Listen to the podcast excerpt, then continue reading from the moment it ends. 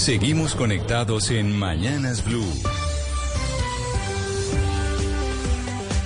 Desde este momento dirige Camila Zuluaga. Son las 10 de la mañana, 33 minutos. Y aquí seguimos conectados con ustedes en Mañanas Blue. Vamos hasta la una de la tarde. Ya saben que arrancamos a las 5 de la mañana y seguimos también a través de nuestro canal de YouTube, en donde nos vemos, nos oímos y nos leemos.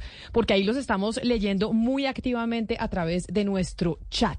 Así que los invito a que hoy nos escriban directamente a ese chat, que nos escriban a nuestro canal de YouTube de Blue Radio en vivo. Empezamos esta semana, oiga, Sebastián, con noticias de, eh, positivas a nivel económico. Yo sé que usted se angustia mucho por la economía del país, pero las noticias que nos entregaba hace algunos minutos Marcela Peña son importantísimas. El desempleo, la tasa de desempleo para el mes de junio de este año se ubicó en 9.3%. Para el mismo mes, o sea, hace un año exactamente, del 2022 fue del 11.3%. Y una cosa positiva, la brecha de desempleo entre hombres y mujeres sigue bajando con un 3.9%. Es decir, es mucho más alta la brecha de desempleo de mujeres que de hombres, hay una diferencia del 3.9%, pero ha bajado respecto a años anteriores. Y creo que es una noticia sin duda alguna maravillosa para la economía colombiana que tengamos nuevamente desempleo en cifra de un dígito. Sí, es una muy buena noticia. Ya, pues desde la destrucción del gran empleo que hubo en la pandemia, eh, volvemos a un dígito. Yo creo que eso, Camila, no se lograba desde el primer gobierno de Santos, que hubo un gran choque en el 2015 eh, por la inflación que hubo, por el fenómeno del niño, por la caída del precio del petróleo. Ahí volvió el desempleo a repuntar, siguió bajando y lo que sucedió en el 2020 con la pandemia, pues, eh, pues lo bajó 5 o 6 puntos. Y esta es una muy buena noticia. Colombia ha encadenado dos años de buen crecimiento económico y yo creo que eso ha ayudado y este gobierno pues lo ha seguido en un año en el que no vamos a crecer tanto, hay alta inflación, pero todo esto pues es bueno y yo creo que también hay que trasladarlo al tema de la informalidad, que sigue siendo alta, pero es una muy buena noticia. Es una buena noticia de desempleo en 9.3%, 9.3%, cifra de un dígito, y a eso le sumamos que el dólar ha venido estando a la baja el día de hoy. Es decir, yo sé que usted dice que los efectos de la subida de la tasa de interés de los bancos centrales no lo vamos a sentir hasta el próximo año y que la desaceleración se nos viene sí o sí, pero de todas maneras, tanto en Estados Unidos como acá se nos van se nos vaticinaban unos pronósticos económicos muy oscuros y resulta que las cosas hasta ahora no han salido nada mal. No, no oscuros, pero, pero sin duda, Camila, si la inflación no baja a la velocidad que ha bajado, por ejemplo, en Chile, en Brasil, en otros países, pues el Banco de la República no puede bajar la tasa de interés que hoy se reúne. Le tenía también noticia de eso. Hoy se reúne la, Junta del Banco de la República y la mayoría de los analistas y los codirectores lo que han dicho en las últimas semanas es que todavía la tasa de interés no se puede bajar, que está en el 13.25. Es una tasa muy recesiva, muy complicada para la gente que nos está oyendo tanto para un crédito, para comprar un carro, como para hacer una inversión. Usted que está pagando su casa a un 13.25 es una y si la inflación no baja, pues eso nos va a llevar, no digo que una crisis, una recesión, pero sí a bajo crecimiento. Bonilla, el ministro de Hacienda, Camila, que ayer presentó el presupuesto nacional en sus supuestos económicos, porque usted cuando hace el presupuesto, pues lo hace con los supuestos, se dice que el próximo año se va a crecer 1.25, 1.5%. Eso es muy poquito y siempre un gobierno suele ser optimista con sus cifras. Entonces yo sí creo que pues se van a venir dos años en los que el crecimiento pues va a ser va a ser bajo. Bueno, pero de todas maneras la inflación se ha venido bajando y ha venido subiendo, bajando también el desempleo. Entonces son dos. Muy lento. Sí, pero son dos indicadores positivos y los Estados Unidos también tiene indicadores positivos de crecimiento y como hemos dicho, cuando allá estornudan, aquí nos da gripa. Entonces, los que han venido pronosticando una debacle tanto allá como acá, pues por ahora, por ahora, pues se han venido equivocando, porque los indicadores no son nada malos. Sí, en el empleo son buenos, pero lo, que le dije, si, si la inflación no baja rápido, la tasa interna no la pueden bajar y, y, bueno, no será fácil hacer inversiones, hacer créditos, pero sí lo doy, es una muy buena noticia, Camila, y ojalá lo que le digo, lo de la informalidad, para mí es, clave, pero este muy, es un muy buen dato de desempleo. Bueno, pues arrancamos la semana así, con buenos datos económicos. Son las 10 de la mañana, 37 minutos. Tuvimos la semana pasada boletas para Cristian Nodal. Esta semana vamos a tener boletas para Expo Vino. ¿A usted le gusta el vino, Sebastián? Me gustaba más. ¿Le pero gustaba más? ¿Ya no le gusta tanto? Ana Ya, Cristina, ¿usted sí toma vino como yo o no? ¿Usted es de Sí, vino o de qué es? Sí, no, de vino, sobre todo vino blanco, me parece rico. Bueno, pues ahorita... ¿Qué hay que hacer, Camila? Ya ahorita ¿Y si les... puedo yo. ahorita les vamos a contar y les vamos a explicar cómo vamos a entregar las boletas de Expo Vino en Bogotá. Lo que tienen que hacer es estar obviamente muy pendientes de lo que está pasando aquí en el programa, porque ya el año, la semana pasada teníamos Cristian Nodal, esta semana los vamos a invitar a tomar vino, porque cada vez es más grande la cultura de vino en el país.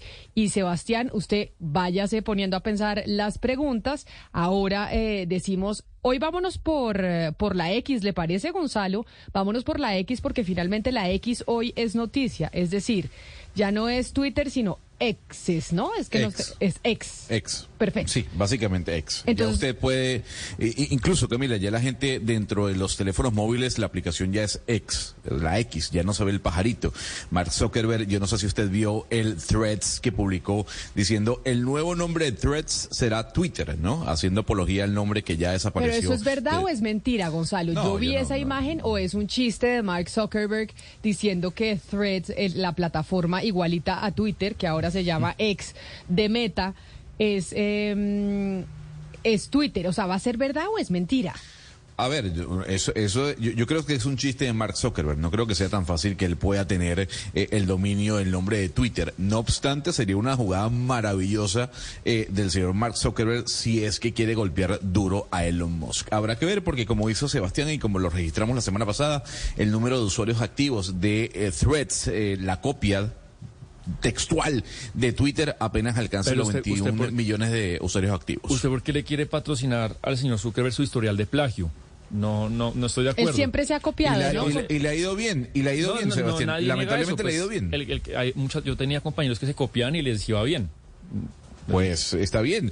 A ver, si usted, si usted le molesta tanto, bueno, borre Instagram. Usted tiene Instagram, lo he visto haciendo Reels, por ejemplo, eh, porque si lo sigo en, en Instagram, entonces Reels es la copia absurda de TikTok. Sí, pero una cosa, digamos, hay, hay, hay unas copias, pero esto ya de apropiarse de un nombre que fue históricamente exitoso, pues ya me, no me parece una cosa muy vulgar, pues.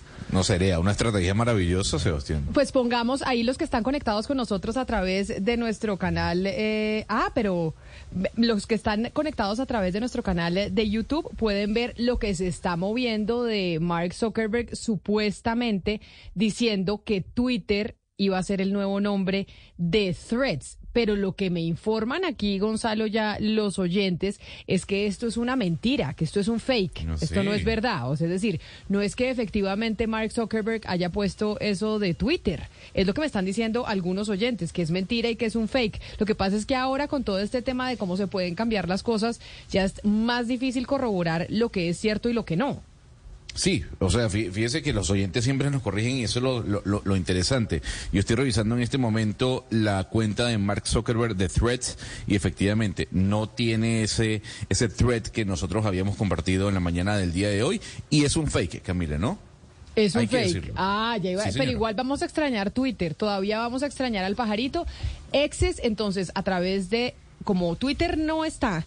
Entonces hoy nos vamos a ir para Meta y vamos a entregar las boletas de Expo Vino para que tomemos vino en Bogotá. Nuestros oyentes que estén conectados con nosotros, pues estén muy atentos porque en un rato don Sebastián Nora nos va a hacer preguntas o les va a hacer preguntas a ustedes para que respondan con el hashtag de Mañanas Blue 10 AM y nos escriben a nuestra cuenta de Threads, que es arroba Zuluaga Camila, ponen el hashtag y la respuesta y les damos eh, su entrada para que vayan a tomar vino en Bogotá en Expo Vinos. Kylie Minogue, con quien crecimos, Gonzalo, desde muy chiquitos, es noticia. ¿Por qué razón?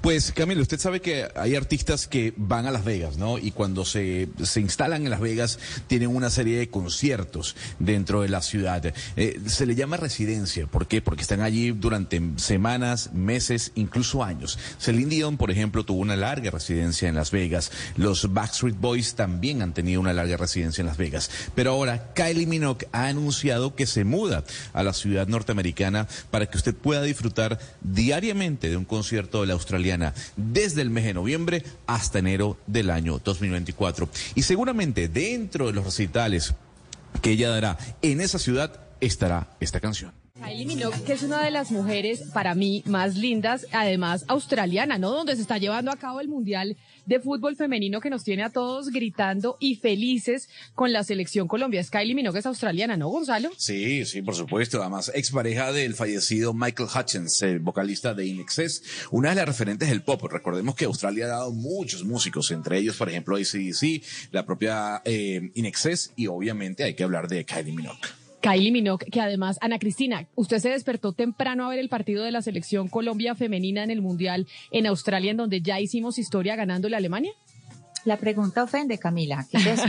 Por supuesto que me desperté, me lo vi, me lo vi todito al principio me dio como un poquito de susto porque no, no estaba como, como viendo bien, no sabía bien cómo, eh, pues, eh, mejor dicho, no sabía si había llegado en el momento que era, pero llegué al puro principio, buenísimo. Yo le quiero decir algo a nuestros compañeros de la mesa de trabajo y es la importancia que genera que la selección colombiana de mujeres le esté yendo así de bien y cómo se vuelve un referente para las niñas que están creciendo. Ana Cristina, yo aquí ya les había contado a ustedes que la hija mía va para la escuela de fútbol sí o sí.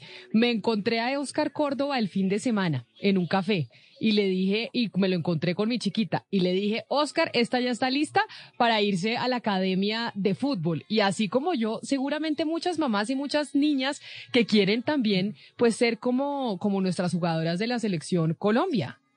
Le cuento, Camila, mire, cuando mi hija, mi hija ya tiene 17 años, pero cuando estaba chiquita, una vez llevé a los hermanitos a fútbol y uno de los niños del equipo de fútbol de ellos eh, se lesionó, no, pudo seguir jugando. Entonces él, era en una de estas escuelas del bolillo, entonces volteó el, técnico y dijo, bueno, necesitamos aquí a alguien urgente. Y vio a mi hija estaba toda chiquita le dijo, venga, venga usted, juegue usted. Entonces la niña nunca, pues no sabía qué era lo que había que hacer y el técnico le dijo, mire, usted ve esa cosita, usted ahí meta la bolita, váyase pues a correr con todos. Le fue súper bien, metió gol, ella no, nunca había jugado fútbol, a las niñas les, y le, pues le tocó jugar con niños.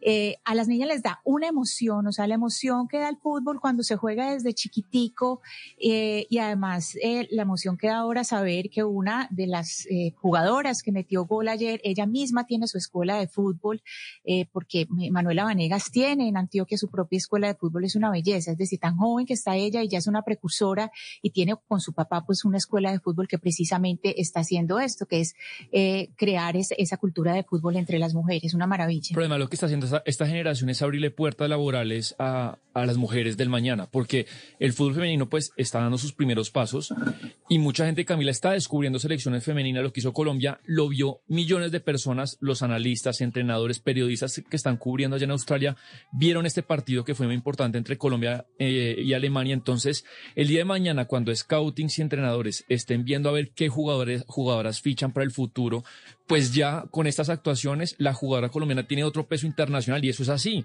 porque usted a veces no tiene tres días para hacer una evaluación y dice, oh bueno, es colombiana, hace parte de esta camada es diferente a si Colombia nunca va a los mundiales. Entonces lo que están haciendo ellas es realmente abrir las puertas del mundo internacional a las jugadoras del mañana.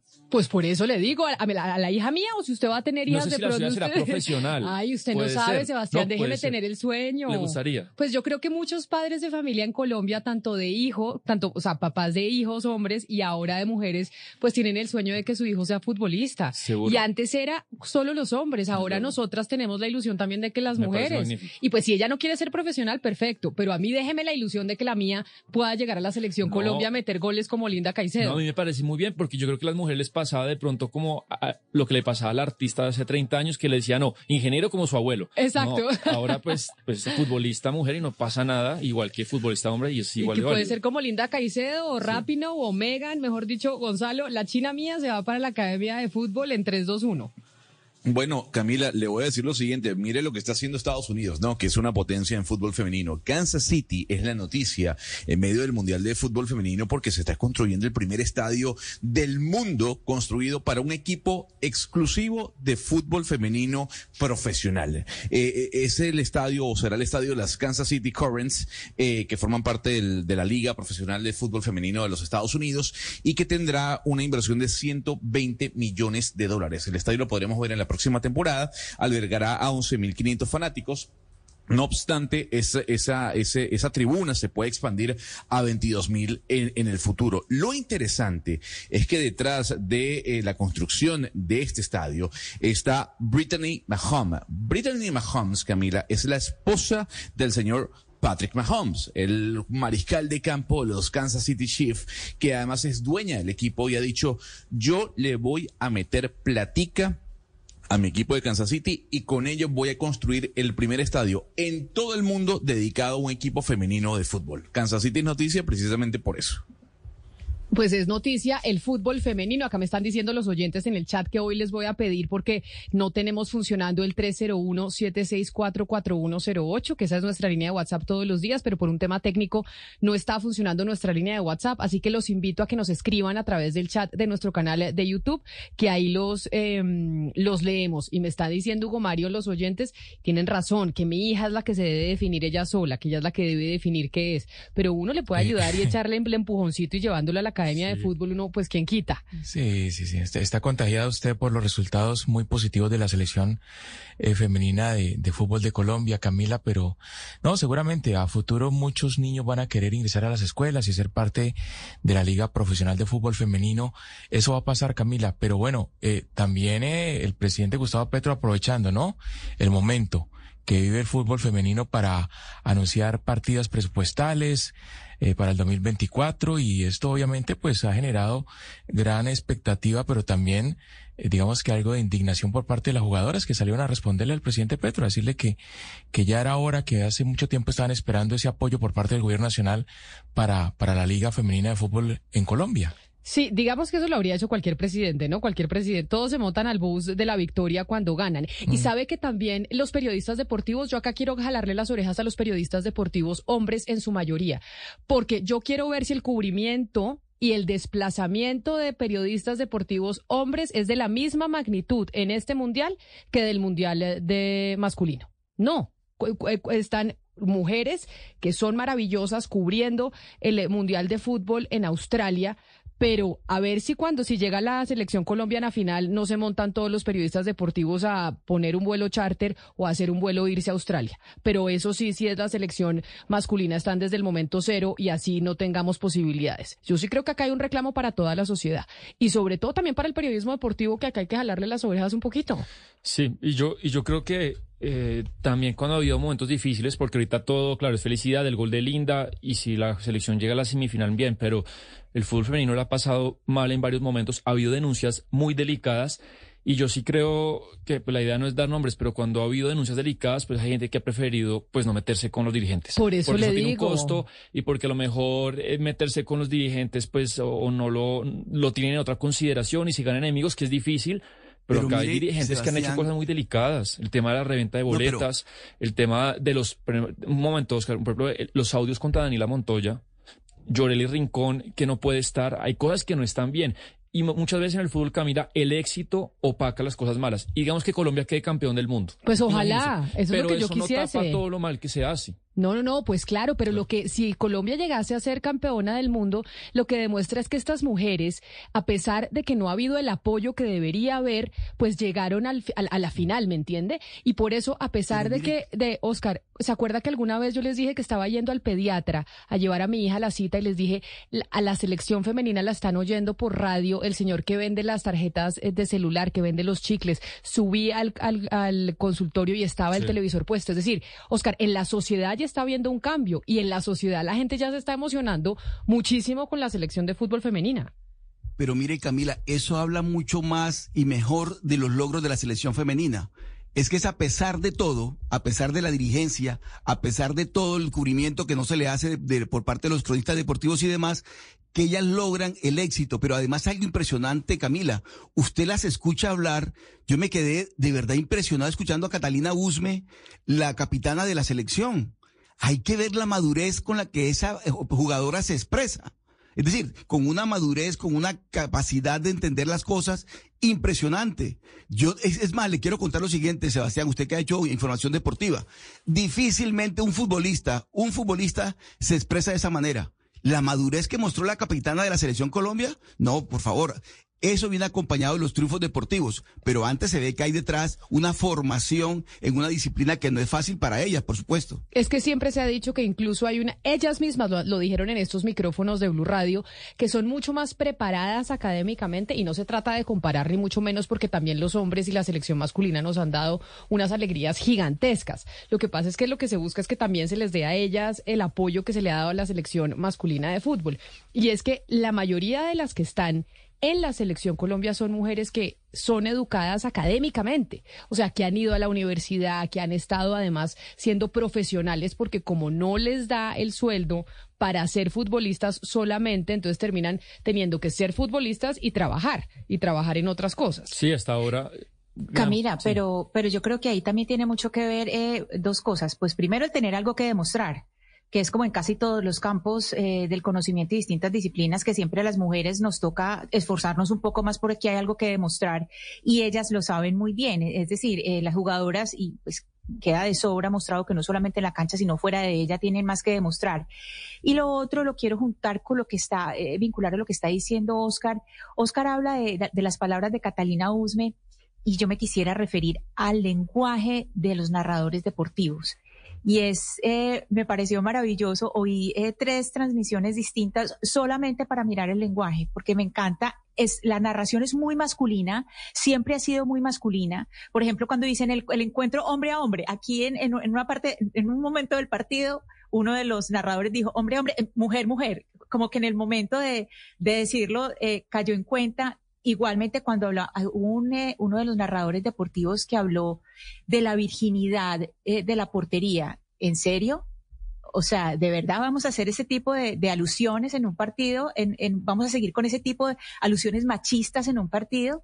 Entonces, esto es no solamente es, eh, digamos, revolucionario por estos resultados que estamos viendo y que ojalá continúen, sino también para que nos fijemos en el lenguaje, porque con el lenguaje construimos mundos y durante muchísimos años los narradores deportivos han dado por hecho que así es la única manera de narrar. Y no, señores, ya les va a tocar reconsiderar un montón de, de, frases o de, o de, no sé, como de, de, lugares comunes a donde van en las narraciones que ya van a tener que dejar atrás porque esto es fútbol protagonizado por mujeres. Nos escribe un oyente también a través de nuestro canal de YouTube porque no tenemos habilitado el chat solo por hoy, solo por hoy no está habilitado y es que muchos de, y nos, y nos manda un vainazo y puede tener razón. Y es mucho de los, muchos de los que hoy reclaman apoyo al fútbol femenino jamás han ido al estadio a un partido del torneo de mujeres. El fin, esa es la hipocresía. Y por eso es una reflexión para todos, es para todos, todos, todos, digo, periodistas, la gente de a pie, los que estamos metidos eh, apoyando a estas mujeres y es, acá hay que apoyar de verdad. O sea, no solamente con la palabra y no solamente cuando ganan, sino siempre.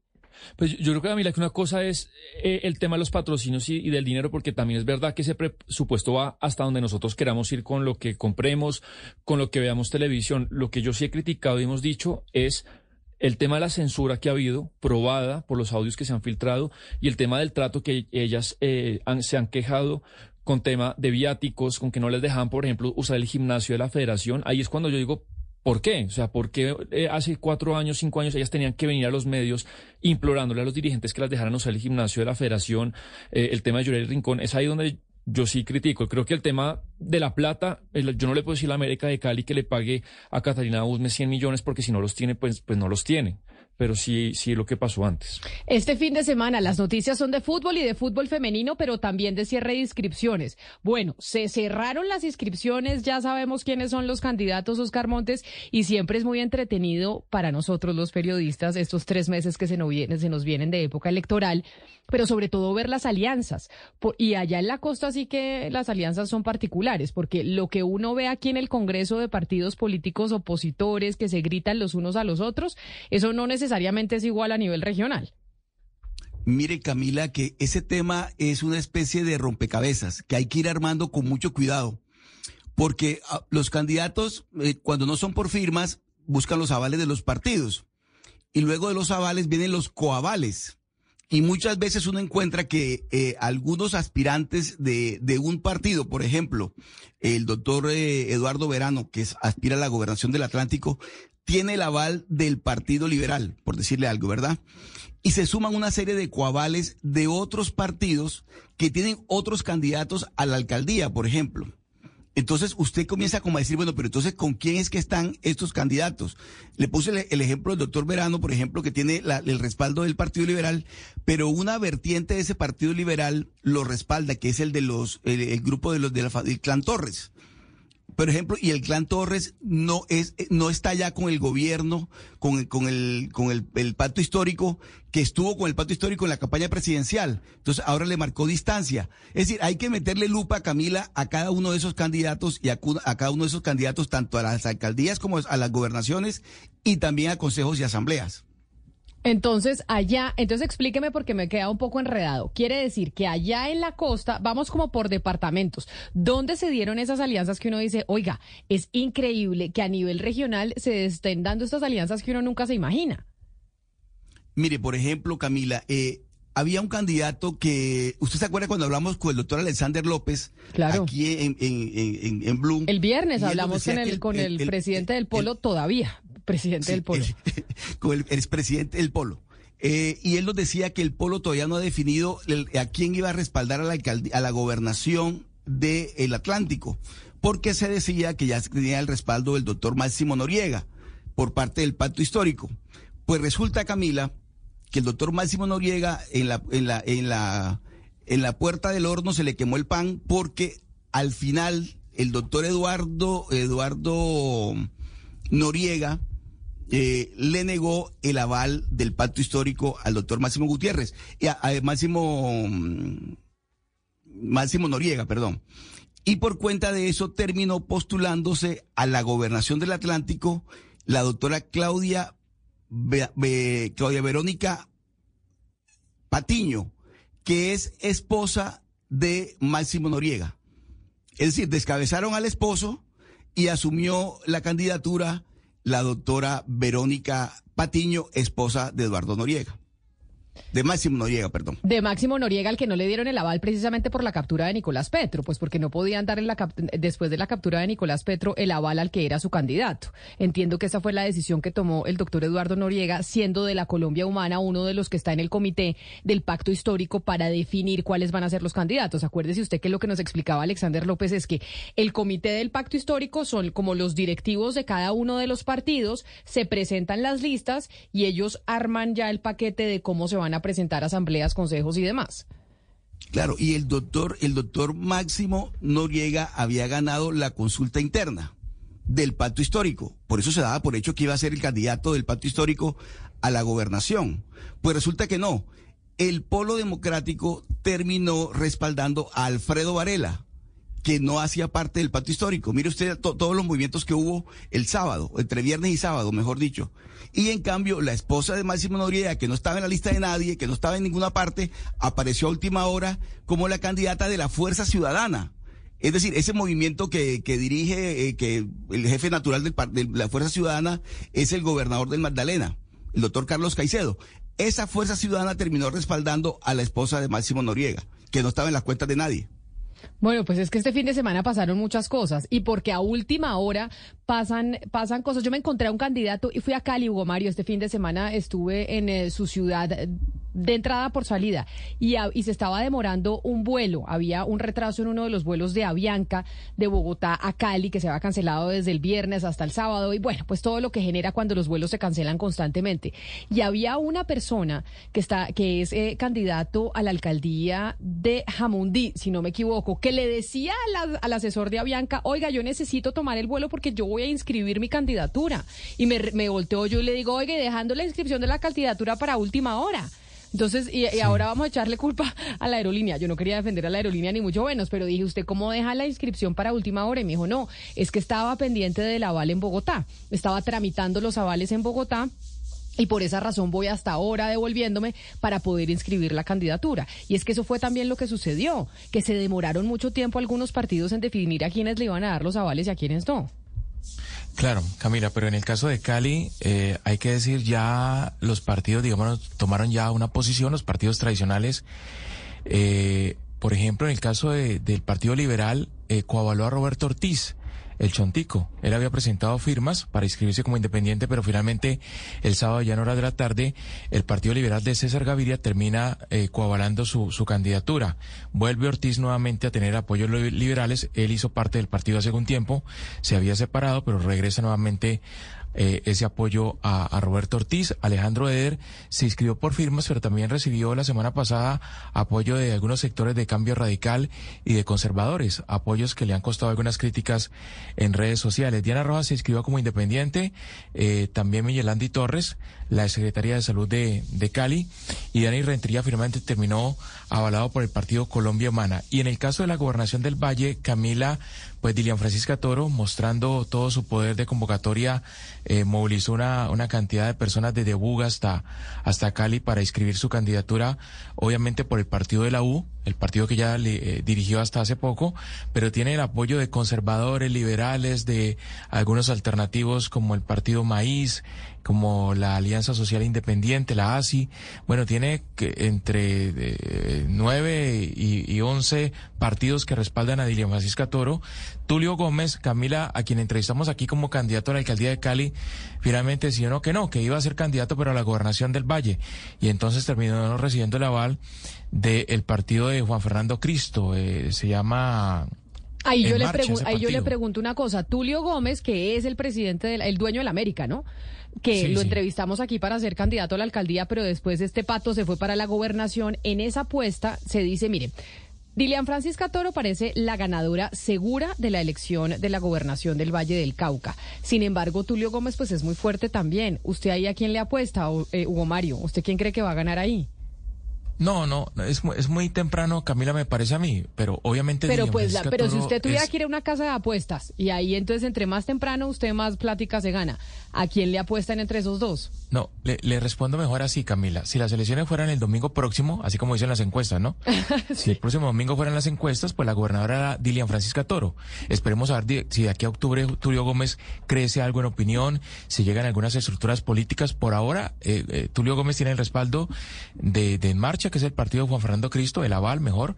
Eh, eh, hay algunos sectores eh, independientes, bueno, los verdes también coavalaron a Tulio Gómez, pero está intentando llegar el pacto histórico, Camila, porque el pacto histórico quiere competir con, contra Dilian Francisca Toro en estas elecciones para la gobernación del Valle y no tiene un candidato fuerte. Escribió a un exalcalde de Jumbo que no es muy reconocido y, y Alexander López lo dijo aquí la semana pasada, que no descartaba la posibilidad del pacto histórico eh, de llegar a la, a la campaña de Tulio Gómez. Y la derecha tiene también un candidato que es Santiago Castro. Recuerde usted que fue director de, de la Aerocivil y fue presidente de Asobancaria y ahora eh, recibe el aval del Centro Democrático y otros partidos de derecha para ser candidato a la gobernación del departamento, Camila. Entonces, esos son los movimientos en el Valle del Cauca. Ana Cristina, en Antioquia, ¿qué pasó el fin de semana? ¿El fin de semana hubo alguna cosa extraña ya que se cerraron las inscripciones para las candidaturas de las regionales de octubre? Ah, eso siempre pasan cositas, Camila, eso no dejan de pasar cositas. Entonces, le cuento, primero le, cuento que em, fueron 15 aspirantes a la alcaldía, de las cuales eh, tres son mujeres, y 10 aspirantes a la gobernación de Antioquia, ninguna mujer. Y que me corrijan los oyentes, pero haciendo más o menos aquí los cálculos y buscando, en los últimos 10 años no ha habido una candidata mujer a la gobernación de Antioquia. Qué vergüenza tan horrible.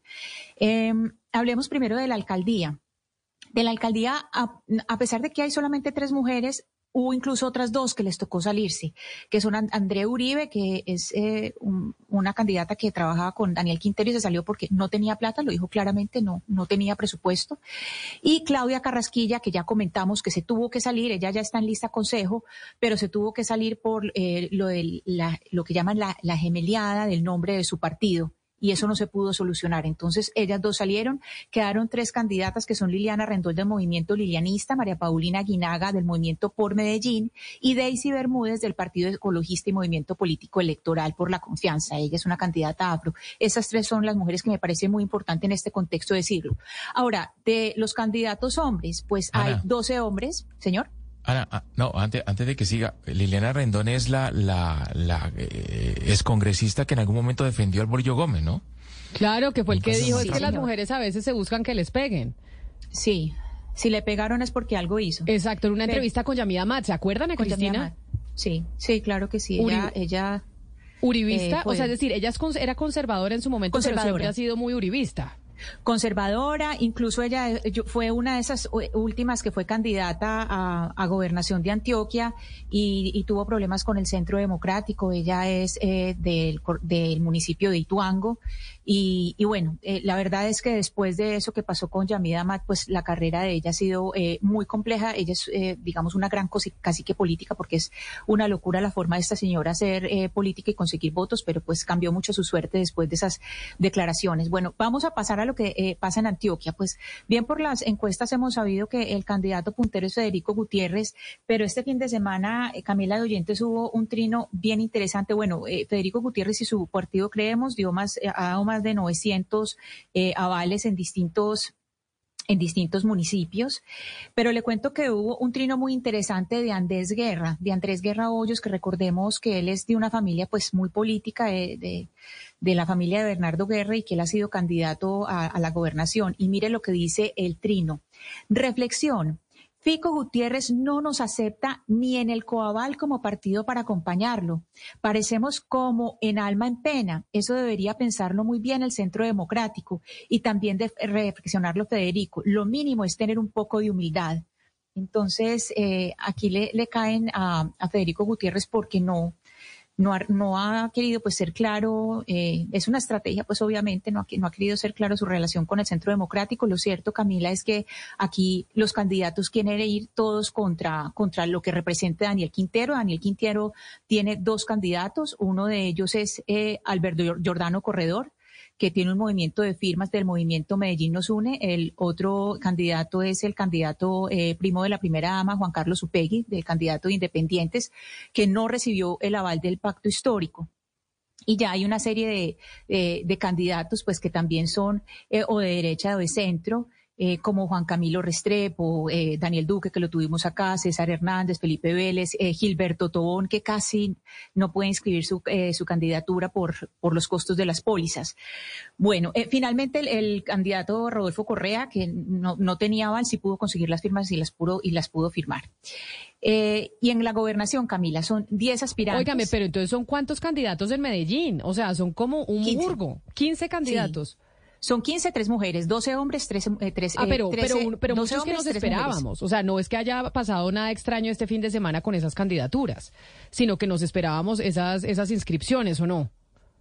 Eh, hubo unos de última hora, hubo, hubo, algunos eh, que eran como de última hora, pues que no, que no se esperaba, porque la verdad, por ejemplo, eh, Felipe Vélez no, no había sonado en los meses anteriores, eh, César Hernández, a pesar de que estaba tratando, no había tenido mayor visibilidad y finalmente, pues ya sí, Luis, Luis Bernardo Vélez ha venido trabajando, pero ya tiene muchísima más eh, visibilidad. Entonces, eh, digamos, sabe, Camila, sabe ya empiezan a, a, ganar eh, visibilidad en estos días. ¿Sabe qué pasa, Camila? Que hay proliferación de partidos. O sea, el Centro Nacional eh, Electoral se ha encargado de dar una cantidad de personerías para los partidos y encontramos que en este momento por lo menos hay cerca de 37 partidos políticos dando avales. Claro, pero eso obedece, eso, eso obedece a la personería que le dieron al, al, al, fallo de la Corte Constitucional del nuevo liberalismo. O sea, cuando claro. la Corte Constitucional falla a favor del nuevo liberalismo para que le devuelvan la personería jurídica, ahí se abre el boquete para otros tantos partidos políticos. Y lo que dicen en el Consejo Nacional Electoral es, oiga, la Corte Constitucional falló una cosa y ahora nos están diciendo a nosotros en el Consejo Nacional Electoral que somos los responsables de devolver todas esas personerías jurídicas. No, sí. señor, acá hubo un origen, fue la demanda por el nuevo liberalismo. La sentencia de la, de la, Corte Constitucional devolviéndole la personería jurídica al nuevo liberalismo por temas de violencia en su momento, pues abrió el boquete para que Ingrid Betancourt tuviera partido, para que la gente de Salvación Nacional tuviera partido y bueno, para todos los otros Andrés tantos. Pastrana. Exacto. Bueno, muchos, muchos o más. sea, el origen pero, pero es la sabe... Corte Constitucional. Sí, pero ¿sabe por qué se han vuelto eh, para esas elecciones de octubre importantes esos partidos, Camila? Porque pues evitan que los candidatos recojan firmas, tienen un aval de un partido desconocido para muchos y que no representa ninguna de las tendencias ideológicas que hoy, digamos, eh, están en confrontación política eh, en, el país. O sea, muchos candidatos lo que quiero decir es no quieren comprometerse ni recibiendo apoyos del petrismo ni tampoco del uribismo. Entonces terminan haciendo eh, lo que lo que saben hacer y es que es irse por la mitad por un partido independiente, un partido de poco reconocimiento y así no se comprometen para no perder ni los votos de algunos petristas ni los votos de algunos juridistas. Hugo Mario, pero mucho cuidado que muchos de esos partidos pueden perder la personería jurídica por no alcanzar la votación suficiente. Es decir, vamos a tener en estas elecciones muchos muchos partidos políticos repartiendo avales. Eso es pero clave. ojo y no llegan al umbral, porque si no llegan al umbral otra vez vuelven a perder la personería jurídica, de tal manera que es una una apuesta bastante arriesgada. Obviamente que los partidos tradicionales y los que ya tienen una, un músculo electoral muy fuerte no tienen ningún problema, pero esos partidos si no llegan a cumplir los, los, los nuevos, digamos, con el umbral van a desaparecer después. Pues es que ahí está. Por eso es importante el tema de si logran los votos o no logran los votos. Oiga, donde sí han pasado también cosas particulares es en Santander este fin de semana antes de que se cerraran las inscripciones. Sí, en- pues en Santander eh, el mismo número de candidatos, 10, 15, pero yo Camila le quería hablar especialmente de, Norte de Santander, porque sí me llama mucho la atención lo que está pasando allá. Hice, hice llamadas a personas que están allá. De la gobernación de Norte de Santander, Camila, podría quedar William Villamizar. Eh, él ya ha sido gobernador dos veces y el tema es que lo que pasa en el norte de Santander es lo que pasa un poco en la política regional y es que todos los parti- partidos tradicionales se unen, pero acá en Bogotá se pelean. Entonces imagínense, el doctor William Villa- Villa- Villamizar, que ya fue gobernador en 2008 y en 2016, quedaría en su tercer periodo. Hablé con gente de la estructura de él que me pidió no ser citada, pero a él lo está apoyando Ramiro Suárez desde la cárcel y me lo aseguró una persona de él. Entonces, lo que se está jugando en Norte de Santander y en Cúcuta es si todo el clan de Ramiro Suárez va a seguir teniendo el poder en Norte de Santander. William Villamizar, eh, de- como dije, fue dos veces gobernador. Silvano Serrano, que es el actual gobernador, también es del grupo de él porque fue secretario de él. entonces estamos hablando que un mismo grupo político va a estar 20 años en la gobernación del norte de Santander. Tienen el aval de todos los partidos tradicionales. Todos se unieron para apoyarlo él, salvo, salvo cambio radical. Imagínese usted una candidatura que tiene al liberal, al conservador, al centro democrático, a todo el mundo. Y por último, eh, en la alcaldía de Cúcuta, Camila, Leonardo Jacome es también el candidato de Ramiro Suárez, que la silla vacía le sacó un, eh, eh, un artículo la semana pasada donde se ve que Ramiro Suárez a través de audios y de fotos lo está apoyando a él eh, pues desde su situación. Leonardo Jacome es un concejal conservador que ha sido dos veces eh, concejal y tiene todo el apoyo pues eh, de los clanes políticos de Cúcuta y están viendo a ver si hay un candidato independiente que puede eh, romper pues esa estructura tradicional. A mí me parece muy grave lo que está pasando en Norte de Santander, que el señor Ramiro Suárez, exalcalde de Cúcuta, condenado por homicidio, siga manejando y siendo el eje de la política de esa zona del país. Pero además esa zona del país que se ve muy afectada por cuenta del conflicto y que bueno, arranca el cese al fuego el 3 de agosto, es decir, el jueves tenemos inicio del cese al fuego con eh, el Ejército de Liberación Nacional, con el ELN, pero esa es una zona muy compleja del norte del país en términos de, Sí. de conflicto. Y con Mire, mucha informalidad y mucha pobreza por, por la zona fronteriza que, que tienen. Siempre los oyentes nos ayudan y tenemos oyentes constitucionalistas, Oscar Montes. Nos están escribiendo y nos están eh, diciendo a través de nuestro chat eh, de YouTube, de Blue Radio en vivo. Como les digo, el chat de WhatsApp no lo tenemos habilitado el día de hoy por un tema técnico, pero los estamos leyendo a través del chat eh, de nuestro canal de YouTube de Blue Radio en vivo. Nos dice un oyente, Oscar, que el umbral solo se mide en las elecciones a Congreso, que en las elecciones locales no se mide el umbral de los partidos y que además la Corte Constitucional le dio a los partidos nuevos que se les devolvió la personería jurídica dos elecciones nacionales de, cabe- de Gabela, que en esta elección, en esta que tenemos en octubre, ningún partido político va a perder personería a pesar de que saquen tres, cuatro, cinco o seis votos. Es decir, que pueden estar entregando avales los que quieran y no están preocupados por, la, por los votos que saquen o no. Vale, Camila, vale, Camila, se le agradece al oyente, claro que sí, pero bueno, el tema... El tema Se de le agradece votación- que muchas gracias por la audiencia y que muchas gracias por a nuestro oyente por constitucionalista por, aclararnos y la precisión. Sí, o No, sea no, que en esta oportunidad claro no sí. importa lo de los votos que saquen.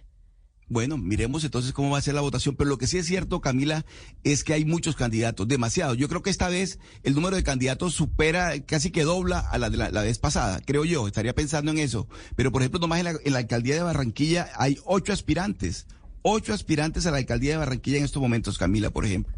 Entonces ya, eh, y en la región Caribe en general, en todos los departamentos hay mucha, mucha- muchos candidatos. Muchos candidatos y en la gobernación de Antioquia, Ana Cristina, bueno, Luis Pérez fue la sorpresa, que ni tan sorpresa, porque ya sabíamos que iba a ser repitente a la gobernación de Antioquia, pero ¿alguien va a ganarle a Luis Pérez o creemos que va a repetir una vez más?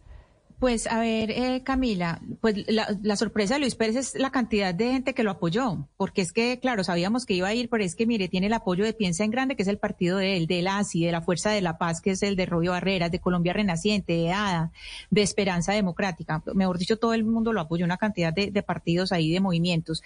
Es, eh, eh, tiene muchas posibilidades también Luis Fernando Suárez. Luis Fernando Suárez fue por el Movimiento Unidos por Antioquia, que es por firmas, el, el secretario de gobierno de, de el gobernador actual Aníbal Gaviria. Pero mire, además de Luis Pérez, le quiero contar algo muy curioso. Lo que usted preguntaba, cositas raras.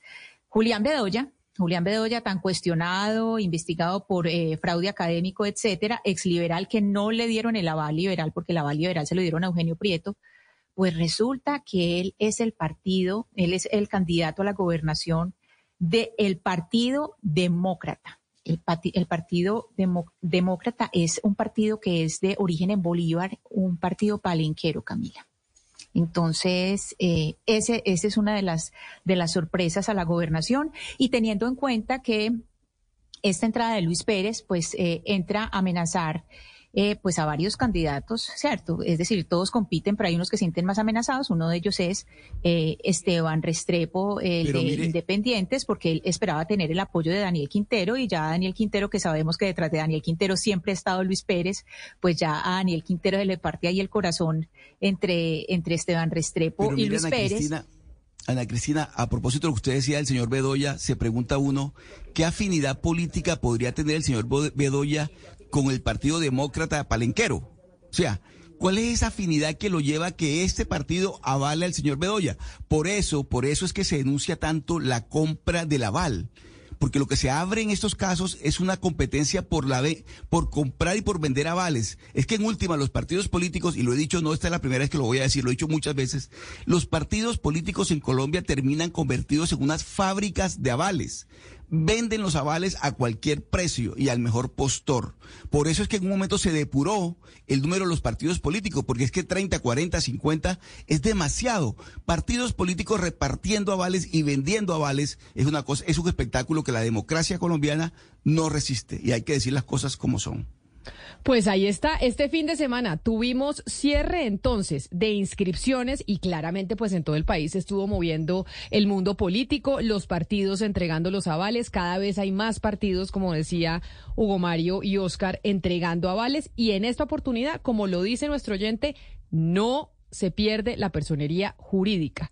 Es decir, pueden sacar dos, uno o cero votos y la Corte Constitucional les dio gabela de dos elecciones nacionales, es decir, a Congreso para mirar a ver si logran tener los votos o no logran tener los votos. 11 de la mañana, 20 minutos. Sebastián, ¿ya tiene lista una de las preguntas para entregar nuestras boletas de expo? ¿Tiene una? Sí. Ah, bueno, entonces perfecto. Entonces, mire, le digo, yo lo, lo copié a usted en nuestro thread porque usted sigue teniéndole mm, fe a threads, Gonzalo Lázari.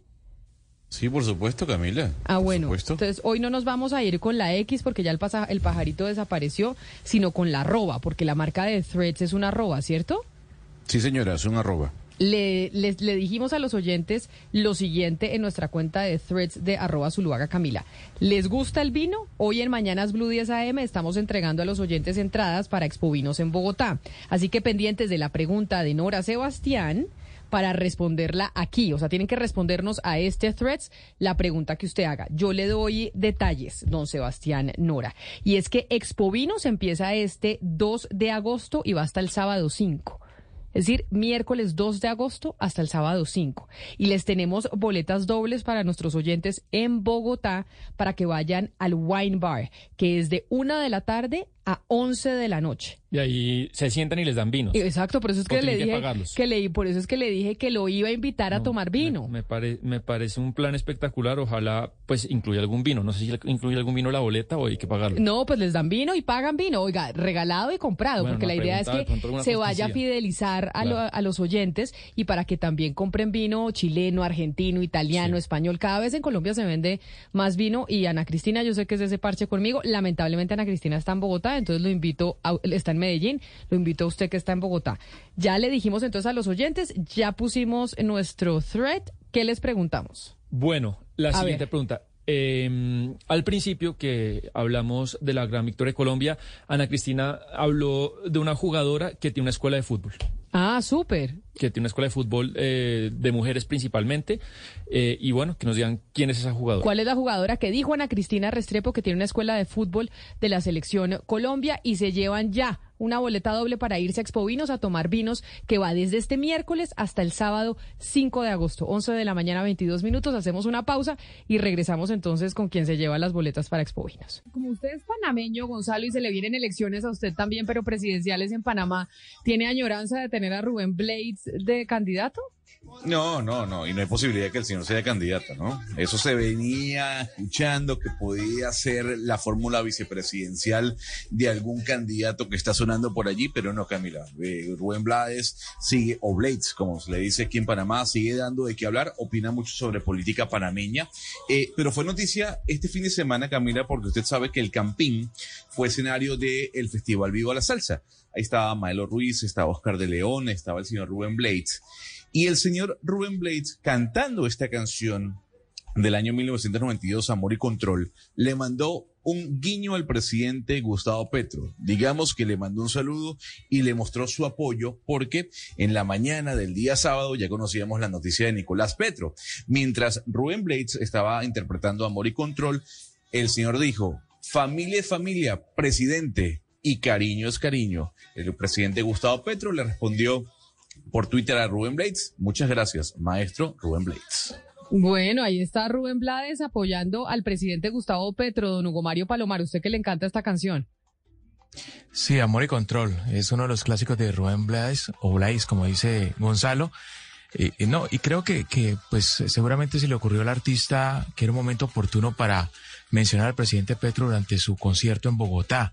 La canción lo que dice en un párrafo, Camila, eh, y ahí se concentra, digamos, todo el, argumento de, de, esta, de este clásico de Rubén Blades es, le dice un padre a su hijo, aunque tú seas un ladrón y aunque no tengas razón, yo tengo la obligación de socorrerte y por más drogas que uses y por más que nos abuses, la familia y yo tenemos que atenderte.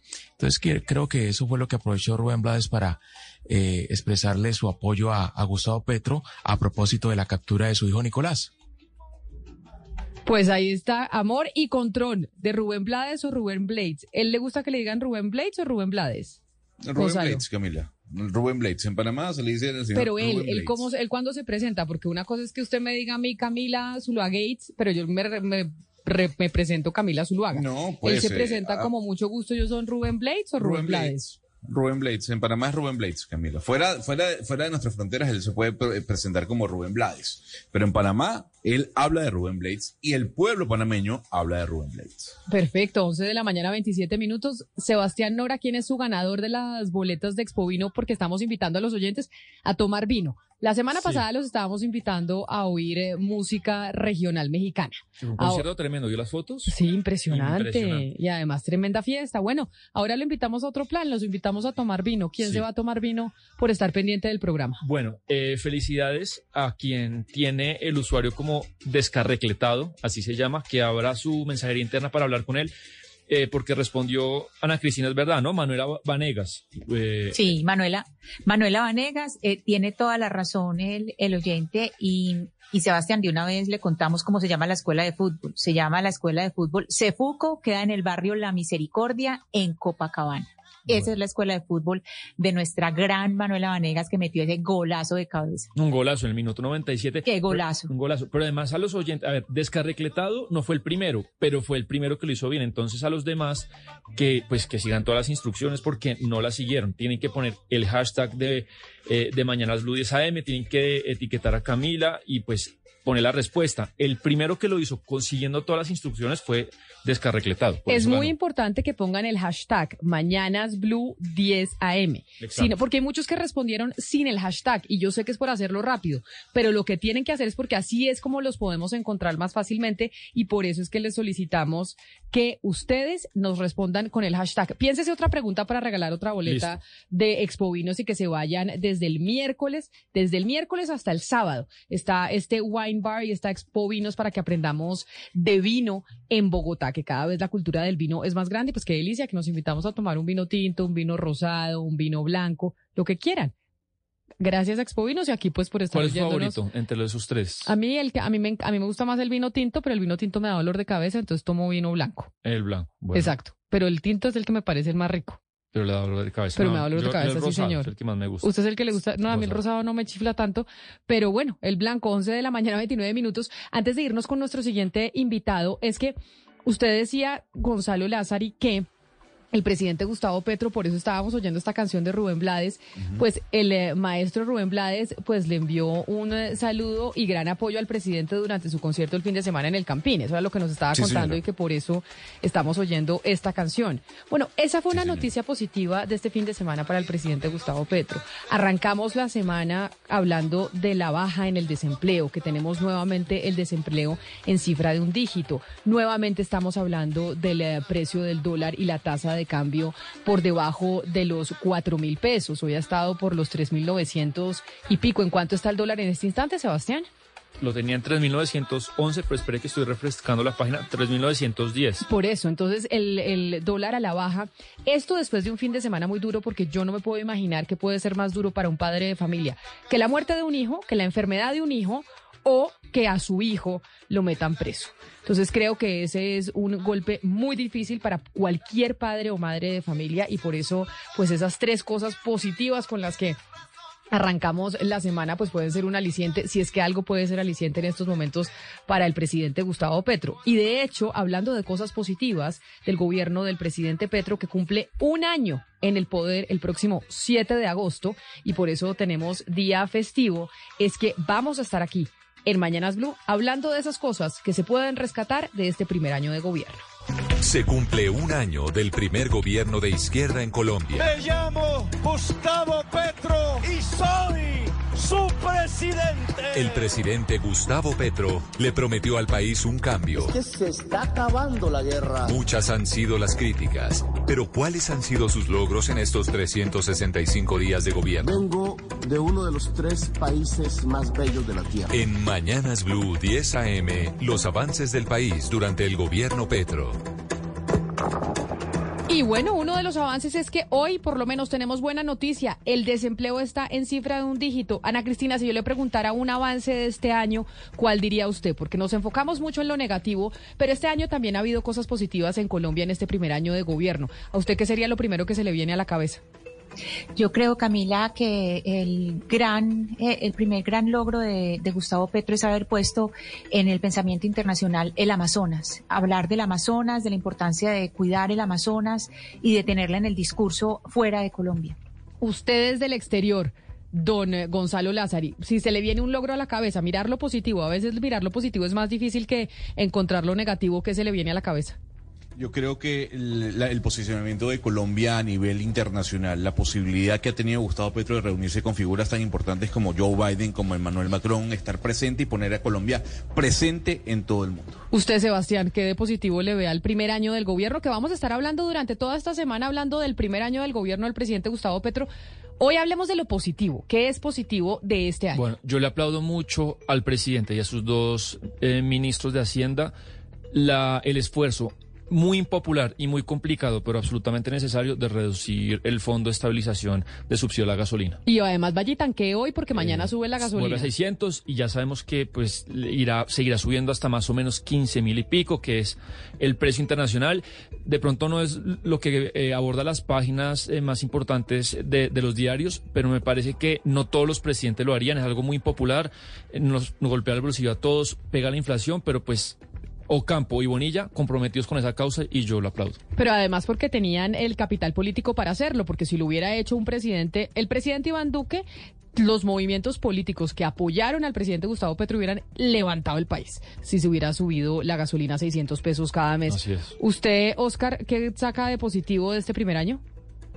Camila, yo creo que haber puesto en la agenda eh, y haciendo, haciendo mucho énfasis en el tema medioambiental, me parece que lo de la crisis climática estaba por fuera del, digamos, no tenía el énfasis en las administraciones anteriores y me parece que ese es un, un logro que, que, ha- que se le puede abonar al presidente Petro en este primer año, la, haber posicionado la agenda medioambiental.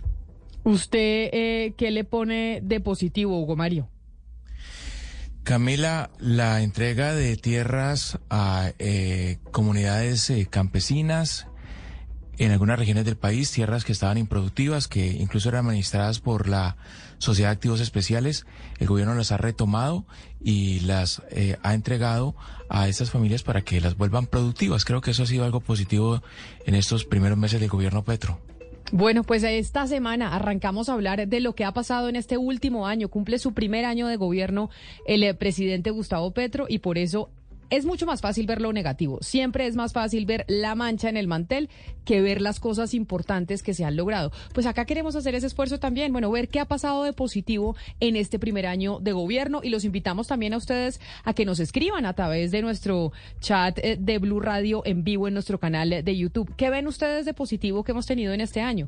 No todo es negativo. ¿Qué ha sido importante en este nuevo gobierno? El primer gobierno de izquierda en Colombia, 11 de la mañana, 35 minutos. Váyase pensando otra pregunta, Sebastián. ¿La tiene lista o todavía no? No, no, porque un poco más. Piénsese, piénsese otra pregunta para invitar a nuestros oyentes en Bogotá a Expo Vinos para que vayan a tomar vino. Por lo pronto, quiero saludar a esta hora a don Ignacio Ruiz. Don Ignacio Ruiz es el gerente de la Bafante y lo hemos querido llamar por una sencilla razón, porque algunos oyentes nos han venido escribiendo preguntándonos sobre por qué razón en una empresa tan grande y de tantos años y que tiene tantos lugares en Colombia, pues solo reciben efectivo, porque sí parece raro que hoy en día solo se reciba efectivo y siempre se le viene a uno a la cabeza, Sebastián, que los sitios que solo reciben efectivo es como que no son muy juiciosos con los impuestos. Eso o porque de pronto la facturación es muy chiquita y realmente el margen de rentabilidad es tan chiquito que esa comisión que uno le paga al sistema financiero pues no justifica eso. Hay un montón de tiendas, parqueaderos, yo creo que facturarán 200 mil pesos al día, entonces no, le reciben a usted. Pero ese es uno de los grandes problemas de Colombia. El director de la DIAN hoy está muy comprometido con eso. Se tiene que reducir el efectivo como porcentaje de la masa monetaria. Eso es de un país subdesarrollado, hay que decirlo así. Que casi todo sea efectivo, que sea monedas, billetes, no. Hoy en día los países desarrollados hay muchos mecanismos de pagos, casi todos digitales, porque eso reduce el costo del dinero, porque el, el dinero se rompe, se quema, hay que transportarlo y eso supone un costo. En cambio, el dinero digital, pues no tienen todos esos costos. Y es mucho más fácil de hacerle seguimiento para que la gente ah, pague impuestos. ¿Usted usa efectivo? trato de cada vez menos y cada vez hay más sitios comerciales que, que tienen esas em, plataformas digitales de pago. Yo soy enemiga del efectivo porque además así se me pierde la plata cuando tengo plata en efectivo. ¿Usted, Ana Cristina, anda con efectivo o no tanto? No, Camila, como la reina, sin un peso en el. yo igual, ando sin un peso en la cartera, yo todo digital. Al máximo, exacto, al máximo no cargar plata. ¿Usted, eh, Gonzalo, anda con efectivo o anda con tarjeta o Nequi o esas cosas del celular? Aplicación, En, Panamá se llama Yapi. A ver, los más viejos de la mesa. Oscar, ¿usted anda con efectivo o sin efectivo? Efectivo, Camila. Así ve. es que es un tema generacional. Mi papá también. Los papás son de los que sacan el efectivo del bolsillo. Entonces, cuando van a pagar, sí, exactamente. Y yo, pero ¿por qué papá andas con efectivo? Usted, Hugo Mario, a ver si usted como, usted está como Oscar con efectivo o con tarjetas o con mecanismos digitales. Eh, efectivo muy poco realmente el que cargo ya, tarjeta o si no aplicación. Bueno, pues es que por eso nos llamaba la atención lo que nos decía nuestros, lo que nos decían muchos oyentes que nos escribían de por qué en esta empresa, que además es una, yo creo que es el lavadero de carros más grande del país, la marca más grande o la, que se franquicia, ¿por qué no reciben eh, tarjetas están recibiendo solo efectivo? Don Ignacio Ruiz es gerente de la Bafante. Don Ignacio, bienvenido, mil gracias por estar con nosotros aquí en Mañanas Blue. Hola Camila, muchas gracias por eh, darme la oportunidad de la entrevista. Bueno, cuéntenos por qué razones que allá en semejante empresa tan gigante, 20 años, lavaderos de carros por todo el país, no reciben tarjeta o NECI o lo que sea y están recibiendo solo efectivo. Bueno, primero me siento súper orgulloso de que me digas que somos la empresa más grande del país, que no lo somos. No, pues de, lavadores de carros. No, no, no, tampoco. Pero bueno, de todas formas, sí, el otro día tuvimos una reunión con la, pues, eh, con el, el, gremio de los lavaderos de carros y conocía bastantes de la competencia y cuando hablaban de la cantidad de lavaderos que tenían cada uno, pues te voy a decir que yo era de los más chiquitos. Lo que pasa es que eh, yo he escogido el camino de posicionar una marca de, que la gente la reconozca, como tú te agradezco que lo hagas, eh, en el sentido de que está el elefante, la marca Lavafante, estamos en varias ciudades, incluso te cuento que ya tenemos un Lavafante fuera de Colombia, en Quito y este, perdón, en Guayaquil, y estamos esperando abrir uno en Chile a final de este año. Por eso, doctor Ruiz, no se entiende ustedes por qué no reciben tarjeta y solo efectivo. cuando cuando se nos viene a la cabeza que ese uso del efectivo, pues eh, se viene a esas épocas en donde la gente pues no quiere pagar impuestos o quiere evadir y es más fácil hacerlo eh, con efectivo y no con el sistema bancario. Sí, yo te entiendo perfectamente la pregunta. déjame te explico. Lo primero que sí quisiera decir es que sí recibimos tarjetas, pero por compras de más de 50 mil pesos. ¿Qué es lo que pasa?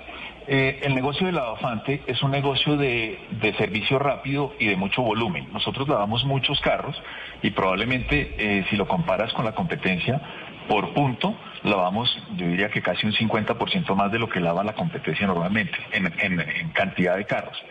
Sin embargo, eh, los, los volúmenes nuestros hacen que los márgenes sean bajos. Tú sabes, cuando tienes una empresa que tiene mucho volumen, el margen es bajo porque cada carro, en vez de estar pagando 100, 200, 300 mil pesos, está pagando 29 mil pesos, 30 mil pesos. Entonces, al ser los márgenes mucho menores, hay que buscar cada peso. Y entonces cuando nosotros analizamos dónde encontrarlos, pues hay unas cosas que se pueden tocar y hay otras que no. Entonces, pues, ¿cuáles son las cosas que no podemos tocar bajo ninguna eh, motivo, eh, todo lo que tiene que ver con nuestros trabajadores, que son quienes dejan todo en, por dar un buen servicio, todo lo que tenga que ver con el medio ambiente y todo lo que tenga que ver con el uso responsable del, del, agua y, bueno, también los proveedores más esforzados con los cuales llevamos ya más de 15, 20 años trabajando juntos. Entonces, eh, esas son las razones por las cuales esas cosas no las podemos tocar y si hay otras que sí podemos tocar. Creemos que, por ejemplo, recortar los gastos asociados a las comisiones, a los bancos, a las franquicias de tarjetas, el 4 por mil, las retenciones, etcétera, etcétera, que aunque ustedes creen que son bajos y no lo toman en cuenta, si sumas todo lo que se desprende al recibir un pago con tarjeta, se convierte en algo significativo. y creo que no solo es una cosa, una tendencia del mercado de los lavaderos de carros, creo que en todo... Pero, gente Ruiz, para eh, entender para, entender el tema, es verdad que los costos financieros son una gran barrera de formalización. Acá, en Cúcuta, en La Guajira, en el Chocó, en todas partes.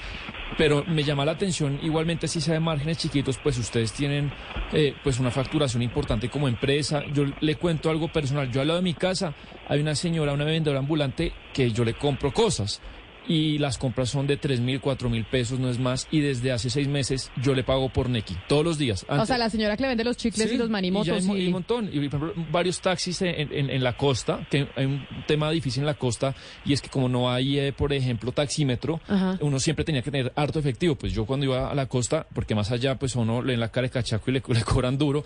Y allá también en la costa, usted paga con Neki el, el, taxi camina. Entonces, volviendo acá a la bafante, doctor Ruiz, pues yo le compro los chiques y los cigarrillos a mi vendedora de 800 pesos por Neki, porque ustedes pues ni, no reciben 50 mil pesos por Neki, para entender.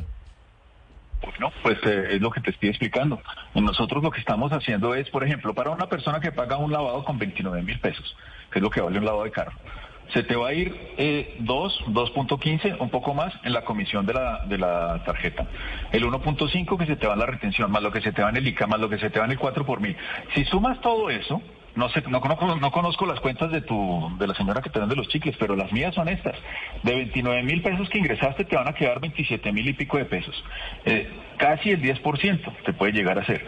Entonces, eh, cuando uno mira, y volviendo al tema de en qué recortas y en qué no recortas, los costos asociados al tema de los bancos pues no sentimos la misma urgencia y necesidad con los bancos. De esa manera, pues sí, pero si pero Neki, pero Neki no le cobra uno, o si le cobra uno, Neki es, es, gratis.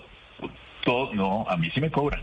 Todo lo que entra, todo lo que entra al banco tiene que ver con la, comisión que tienes que eh, hacer por la tarjeta, la comisión que tienes, la retención que te hace el banco por los impuestos anticipados, la comisión de impuestos nacionales y distritales, más luego tú, por ejemplo, sacas ese dinero para pagarle a un proveedor, tienes que pagar un 4 por mil y tienes que pagar una comisión por hacer ese, ese, ese, pero, retiro. entonces, pero usted, por ejemplo, entonces si yo le hago una compra de 40 mil pesos, sobre esos 40 mil pesos no se paga impuestos? No, no tiene nada que ver los impuestos. Mira, te voy a decir de una vez lo de los impuestos porque, porque es un tema que no tiene nada que ver con lo que estamos hablando. Nosotros hemos escogido desde el primer día el camino de la formalidad. Y en un mercado en el que desafortunadamente impera la informalidad y es difícil y a veces frustrante competir en este mercado porque los clientes al final te juzgan por el servicio que les das y el precio que les cobras, sin fijarse mucho si reciclaste el agua o si fuiste respetuoso con lo que sea de vertimientos o si estás pagando la seguridad social de tus trabajadores o si tienes o no comisiones de los, de los bancos. Entonces, si tienes a los trabajadores con todo, tienes que ser puntual con los proveedores, tienes que ser puntual con, los requerimientos de medio ambiente, nosotros quisiéramos que todos los lavaderos de carros fueran iguales que tuvieran un sistema de facturación post como el que tenemos nosotros y tenemos factura electrónica en todos los puntos para el que lo requiera. Y, que sin ello para nosotros además sería imposible poder controlar porque como tú dices tenemos varios puntos y, no es como el, punto donde estoy yo inmediatamente, yo como controlo los lavaderos que no estoy yo, o sea, están en Bogotá, Medellín, Barranquilla, son 12, eh, son 12 lavaderos en todo el país. Entonces, eh, el tema de los impuestos, mm, mm, a todas las personas que llegan, se les entrega su factura y me parece y me parece que eso es lo más importante y es primordial como se hace con los trabajadores y como se hace con los temas del medio ambiente. Ahora, ¿de dónde vas a recortar tú eh, costos para buscarte el peso y mejorar tus márgenes? Eso es un tema que, nosotros hemos decidido que no queríamos compartir el margen, pues con los bancos, claro, pero tampoco es que eh, sea todo el mundo. Si tú vas a lavar el carro, no tienes los 20 mil pesos para pagar con la tarjeta, eh, perdón, con efectivo, los 29 mil pesos, Oye, eh, la solución es también muy fácil. Haces una, haces una desinfección que se demora 10 minutos, haces un lavado por debajo que se demora 10 minutos y a la próxima vez te acuerdas y te echas 20, 40 mil pesos en el bolsillo que tampoco es tan, tampoco es tan malo, ¿no? Gerente Ruiz, pero entonces uno, uno se pregunta eh, por el costo-beneficio y el factor seguridad, porque ustedes deben mantener, pues esto es eh, recibir eh, mucho dinero. ¿Cuál es el, el, pues el riesgo de mantener tanto efectivo en los puntos de servicio? Tienes toda la razón, pero es que los costos asociados al manejo efectivo para nosotros son mucho más controlados, puesto que nosotros tenemos ya una infraestructura montada para que el negocio opere. Los lavaderos hay que visitarlos y tiene que haber una red de apoyo a ellos. Esa red de apoyo la usamos nosotros para soportar el manejo del efectivo y hemos aprendido a hacerlo eficientemente.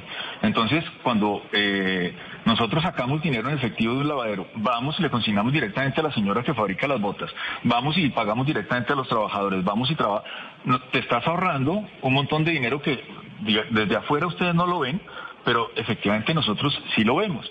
y yo creo que el efectivo si es tan malo como dicen las nuevas generaciones, Camila y, la gente joven de la mesa que decía. Es decir, estamos viviendo una tendencia en que el efectivo ha sufrido una satanización que tampoco debe ser tan exagerada. O sea, no está nada de mal echarse uno 30, 40 mil pesitos al bolsillo de vez en cuando. No, claro, eso, eso los 30. No, no, no, doctor Ruiz, eso los 30 mil pesos, pero es que ustedes, ¿cuántos carros? Usted, usted nos acaba de decir que tienen el volumen más alto de lavado de carros eh, comparado con sus competidores. Y yo no sé si sus competidores, y ahí tiene usted razón, pues también solo reciban efectivo y no tarjeta, sino que como usted tiene una marca que ha creado, pues obviamente se hmm. identifica el elefante rosado y por eso a uno se le viene a la cabeza cuando los oyentes nos, nos envían sus preguntas. Pero lo que sí es cierto y que no se puede negar es que claramente el efectivo y desde las directo, desde las directivas de las de los cobros de impuestos como es la DIAN, pues está tratando de abolir porque a través del efectivo es como se van impuestos en el mundo. Porque usted con el efectivo es mucho más difícil poder controlar cuánto está facturando la gente y cuánto no. Y usted le puede decir a la Diana, no, yo eh, lavé eh, 30 carros y realmente usted terminó lavando 50. ¿Y cómo hace usted para hacer el, para traquear e, eso si no tiene medios eh, electrónicos para saber cuánta plata entró y cuánta plata no? No, yo sí tengo medios electrónicos. Lo que no tengo medios electrónicos es para traquear lo que entró a los bancos o no, pero los sistemas de POS están conectados entre sí y están todos conectados para una central porque uno tiene que saber cuánto facturó cada día cada lavadero. Eso no puede uno eh, decir que, que, porque es en efectivo entonces eh, esa plata no entró al POS. Pues ahí el que pierde es la empresa, ¿no? Ahí le, estarían haciendo un fraude a la empresa.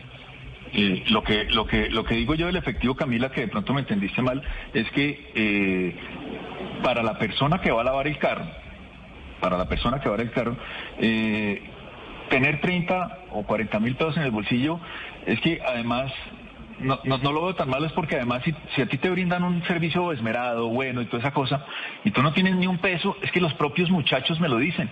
Si las ventas son todas en, porque en los últimos lavaderos que se han abierto la gente se acostumbra más a pagar con la tarjeta, dicen las propinas aquí son mínimas.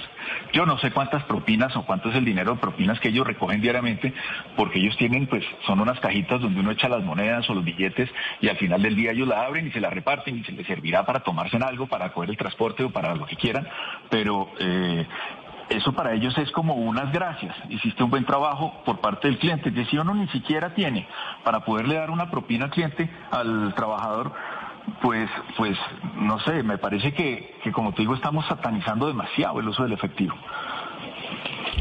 Pero entonces le hago una última consulta y agradeciéndole enormemente respondernos, atender esta llamada que entiendo que puede ser incómoda y es cuando los oyentes nos enviaron eh, una foto de la factura, nos enviaron y ahí aparece el NIT, porque evidentemente ustedes expiden factura y entramos a la Cámara de Comercio y por lo menos en la factura que nos enviaron, que era de la, del lavafante de la 94 en Bogotá, aparece como si esa empresa se hubiera creado en el 2022. Si ustedes no están hace 20 años como empresa, entonces una empresa que se creó en el 2022 con un capital de 10 millones de pesos, cuando usted nos dice que ya incluso están abriendo lavafantes fuera de Colombia, ¿Por qué razón? ¿Por qué razón eh, se renovó la matrícula y como que cada año se hace una matrícula distinta y con un capital muy chiquito?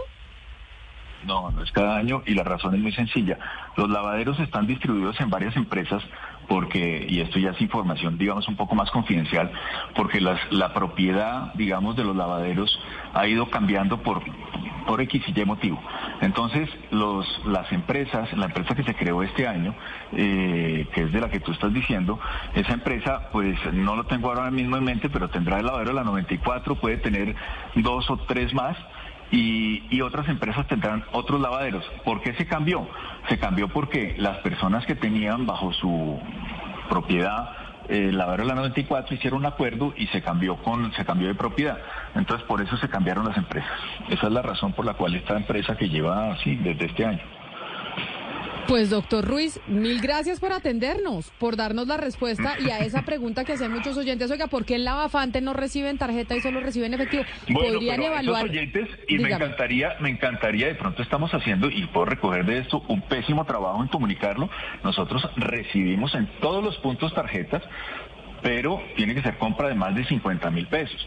Que si en ese momento, por evitarse la incomodidad, oye, genial, se puede uno, eh, no sé, una desinfección se demora seis minutos y paga con la tarjeta y dignamente y nos ponemos felices todos. Bueno. Pero es por el tema de los márgenes. Bueno, pues señor Ruiz, gerente de Lavafante, mil gracias por estar con nosotros aquí en Mañanas Blue respondiendo por qué el Lavafante no recibe en efectivo, que era una pregunta que nos hicieron varios oyentes a través de nuestra línea de WhatsApp y que nos mandaban correos preguntando para que averiguáramos por qué razón uno de los lavaderos de carros más conocidos en el país pues no recibía tarjeta de crédito ni tarjeta de débito. 11 de la mañana, 51 minutos. Gonzalo, ¿vio lo que le pasó a Cardi B? ¿Usted vio las imágenes de cómo está? vio las, ahí estamos oyendo a Cardi B con Bad Bunny, pero ¿qué fue lo que le pasó con eh, en su concierto? ¿Qué le pasó a esta señora? Mire, últimamente se están dando varios hechos relacionados a los conciertos de artistas famosos, eh, en, los que uno puede ver, por ejemplo, que le lanzan un celular, que le lanzan algún objeto contundente a la tarima, o en este caso al rostro del artista. Eh, en este caso fue Cardi B. No le lanzaron un objeto, sino le lanzaron un líquido, ya sea agua o sea algún tipo de licor. Y Cardi B no se aguantó, Camila, y le lanzó el micrófono al fanático que le había echado agua y soltó una cantidad de improperios e insultos hacia la persona. Los jugadores de seguridad agarraron a ese fanático, pero le voy a decir algo. No es la primera vez que se ve eso. En las últimas semanas hemos visto como diferentes artistas han recibido de alguna u otra forma por parte de los fanáticos que están cerca a la tarima algún tipo de objetos eh, y no precisamente de algún de alguna atuendo de ropa interior. Eh, por ejemplo, que eso se puede ver en conciertos de Harry Styles, sino celulares, algún tipo de objeto sólido para golpearlos, sobre todo en la cara. Pero es que lo que pasó con Cardi B, Ana Cristina, es que le lanzaron como un trago o le lanzaron como una gaseosa, un vaso con agua y la otra se voltea furiosa y le manda el micrófono y le dice, qué pena, pero a mí no me venga a fregar la vida. Es que yo creo que uno, son seres humanos también, yo creo que también le voltearía el micrófono y le diría, no me, no me venga a mojar, pues creo yo. Pero Camila, eh, siguió cantando. O sea, tiró el micrófono, pero la canción siguió. O sea, si usted mira el video, ella tira el micrófono, pero la canción sigue, como si nada. Sí, pero usted no responde. Es que a veces sí es cierto que les exigimos mucho a estas, a estas estrellas. Ahí no, estamos claro, viendo. no, yo entiendo la reacción humana. Lo que digo es, en un concierto, en un concierto en vivo, uno esperaría que la cantante esté cantando, que sea ella. Pero en el momento en que tira el micrófono, la canción sigue. O Ah, sea, claro, canción- o sea que lo que dicen es que ella estaba haciendo playback, que ese es otro de los Exacto, pues, debates. Sigue el playback. Sigue el- es- a mí de ese video yo pensé que se estaban burlando del video, más era por el playback, porque ella lo tiró y, y siguió y siguió la música. Claro. Eh, pero Ahí claro, estamos pues, viendo, muy- los que no han visto el sí, video, el video lo estamos poniendo en este instante a través de nuestro canal de YouTube de Blue Radio en vivo cuando está Cardi B con ese Furiosa. vestido rojo. Furiosa. Es que yo digo, esa Furiosa, podía, claro. haber- podría haber sido yo. Porque uno dice, oiga, ¿por qué me lanza esta vaina y le manda su tiestazo con el micrófono? Gonzalo, algo se ha dicho musicalmente de por qué Cardi B siguió, eh, la canción siguió y ahí entonces descubrió que ella estaba era doblando. No, es que hay muchos artistas de hip hop que tienen de fondo eh, la, la canción original, digamos a modo de apoyo, ¿no? Eh, ya que no cuenta con un coro, por ejemplo. Pero, pero recordemos lo que pasó con Bebe Rexha, que es otra cantante de, de- del género pop y también del hip hop. Es que uno ve la fotografía de cómo le quedó la cara cuando le lanzaron un celular a su rostro, Camila, y obviamente uno se va a poner bravo. A Bebe Rexha, que fue la primera artista que le lanzaron un objeto en las últimas semanas, le dejaron el ojo morado. Ella sí tuvo que cancelar la presentación y además decir que ese no es la actitud de un fanático. ¿Quién le da el derecho a uno a lanzarle algún objeto o siquiera agua al artista que está viendo y por el cual paga una entrada? Esa es la disyuntiva. Un oyente nos está escribiendo desde los Estados Unidos y nos, y nos escribe que lo de Cardi B es algo regular en ella. Que, la, que esta misma semana le tiró un micrófono a un DJ, o sea que es como de compulsiva que está lanzando las cosas, que antes eh, de que le hubieran lanzado el agua en este concierto, que ella ya había, o sea que ya había tenido este tipo de reacción en otras oportunidades. ¿Usted sí sabía de eso? No, no tenía ni la menor idea, Camila. Ni la menor idea. Tampoco que soy fanático de Cardi B, ¿no? Ah, no le Eh, gusta Cardi B, pero- pero ella no es una súper famosa allá en Estados Unidos. Usted que sigue Es todo el rap pero- norteamericano. Aquí esta canción que estamos oyendo es una de Cardi B con Maroon 5, que creo que, que tocan juntos. Eh, sí, o sea, ella tiene varias canciones. Tiene una con Bruno Mars, que es un remix de Finesse, que aparece en 24K Magic, el último álbum que publicó Bruno Mars. Eh, aparece con Maroon 5. Eh, en fin, o sea, sí, es, famosa, pero yo la, la carrera de ella no la conozco para seguir el día a día de sus conciertos o sobre todo de sus reacciones. Bueno, pues esta es una noticia allá en Estados Unidos. Está todo el mundo preguntando, bueno, ¿qué fue lo que pasó con Cardi B? Que le tiraron agua, que no le tiraron agua. Me están informando acá otro oyente, también a través de nuestro chat eh, de YouTube de Blue Radio en vivo, que lo que pasó es que ella estaba pidiendo que le tiraran agua, pero en, la, en las nalgas. Y que cuando ella se volteó le tiraron agua, pero fue una mujer que se la tiró en la cara y ahí es donde se enfurece y lanza el micrófono y dice, a mí no me friegue, no me estén lanzando agua en la cara. Sebastián, ¿listo para la pregunta Listo. o no la tiene? Ya la tengo. Para el Expo Vinos que empieza el miércoles y va hasta el sábado. Estamos invitando a nuestros oyentes a tomar vino y que estén pendientes de lo que estamos diciendo aquí en eh, Mañanas Blue a través de Threads. A través de Threads, eh, cuatro días de este congreso, exposición de vinos a los que los estamos invitando. Ojalá hayan tomado nota de los errores eh, que les señalé, porque hubo errores, entonces esta vez... Tienen no- que poner el hashtag de Sí. Mañanas Blue 10 AM. Así es, Y ponen la respuesta. así es. Perfecto. A ver, hicimos hace unos minutos eh, una ronda de lo que consideramos ha sido positivo en este primer año de gobierno de Gustavo Petro y quisiera que los oyentes eh, nos cuenten, respondan qué es lo que Hugo Mario consideró positivo. A mí ya se me olvidó. Ah, bueno. o sea, Hugo Pues Mario. usted atento. O sea, yo no me hubiera Mario. ganado la boleta. Usted no se hubiera ganado. Yo no hubiera ganado las entradas y la invitación a tomar vino. Hugo Mario, entonces está atento usted para decir si sí responden bien o no responde bien los oyentes. A ver, Camila, intentémoslo.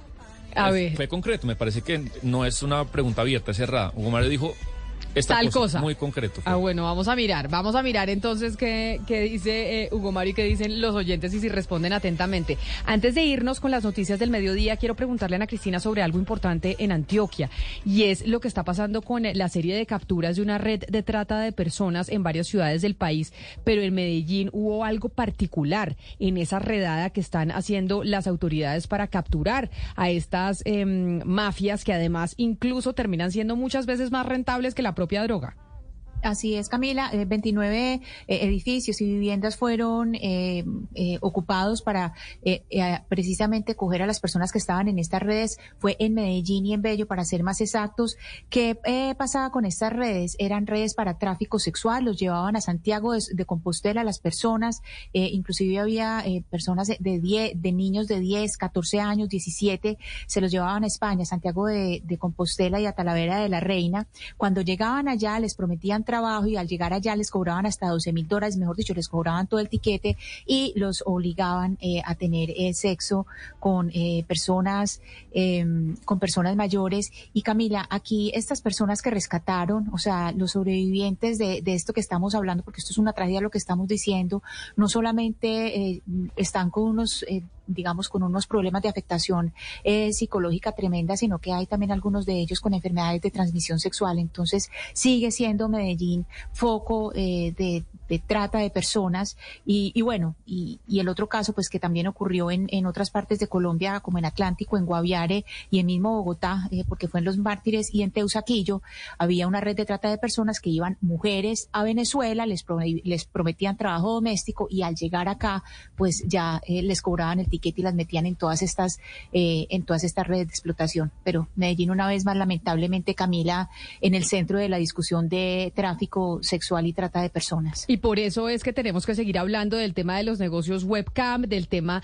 de considerar la prostitución un trabajo, porque todo eso es la causa principal de estas mafias que buscan hacer trata de personas. Estamos en contra de la trata, pero no estamos en contra de su principal causa, que es precisamente la explotación sexual y esa explotación sexual que puede empezar precisamente a través del negocio webcam. Nos vamos con las noticias del mediodía y posteriormente estaremos hablando de algo importante que está pasando en la Cancillería para que pongan mucha atención de una denuncia que traemos el día de hoy que le pueden estar sucediendo a varios extranjeros en Colombia. Llega el mediodía. Y en Mañanas Blue continúa el análisis y el debate. Dirige Camila Zuluaga. Son las 12 del día, 16 minutos y seguimos conectados con ustedes aquí en Mañanas Blue. Les damos la bienvenida a aquellos que se conectan nuevamente después de sus noticieros locales en Cartagena, en Cali, en Medellín, en Bucaramanga, en Barranquilla. Volviendo otra vez a la edición central de este programa. Sebastián, ¿quién es el ganador? No habíamos dicho los, el, ganador de las boletas de Expo Vino que se van a partir de este miércoles, que nos han escrito a través de esta red social Threads con el hashtag Mañanas Blue 10 AM. Sí, hay ganador. Eh, esta vez yo creo que fueron más precisos que la vez anterior. Y el primero que respondió todo con eh, el, eh, taguearle a, usted con el hashtag Mañanas Blue 10 AM es Iván Contreras 1528 que pone restitución de tierras. Fue corto, pero me parece acertado. No sé si Hugo Mario está de acuerdo conmigo. ¿Esa es su respuesta, Hugo Mario? ¿Eso fue lo que usted encontró de positivo del gobierno del presidente Gustavo Petro en este primer año?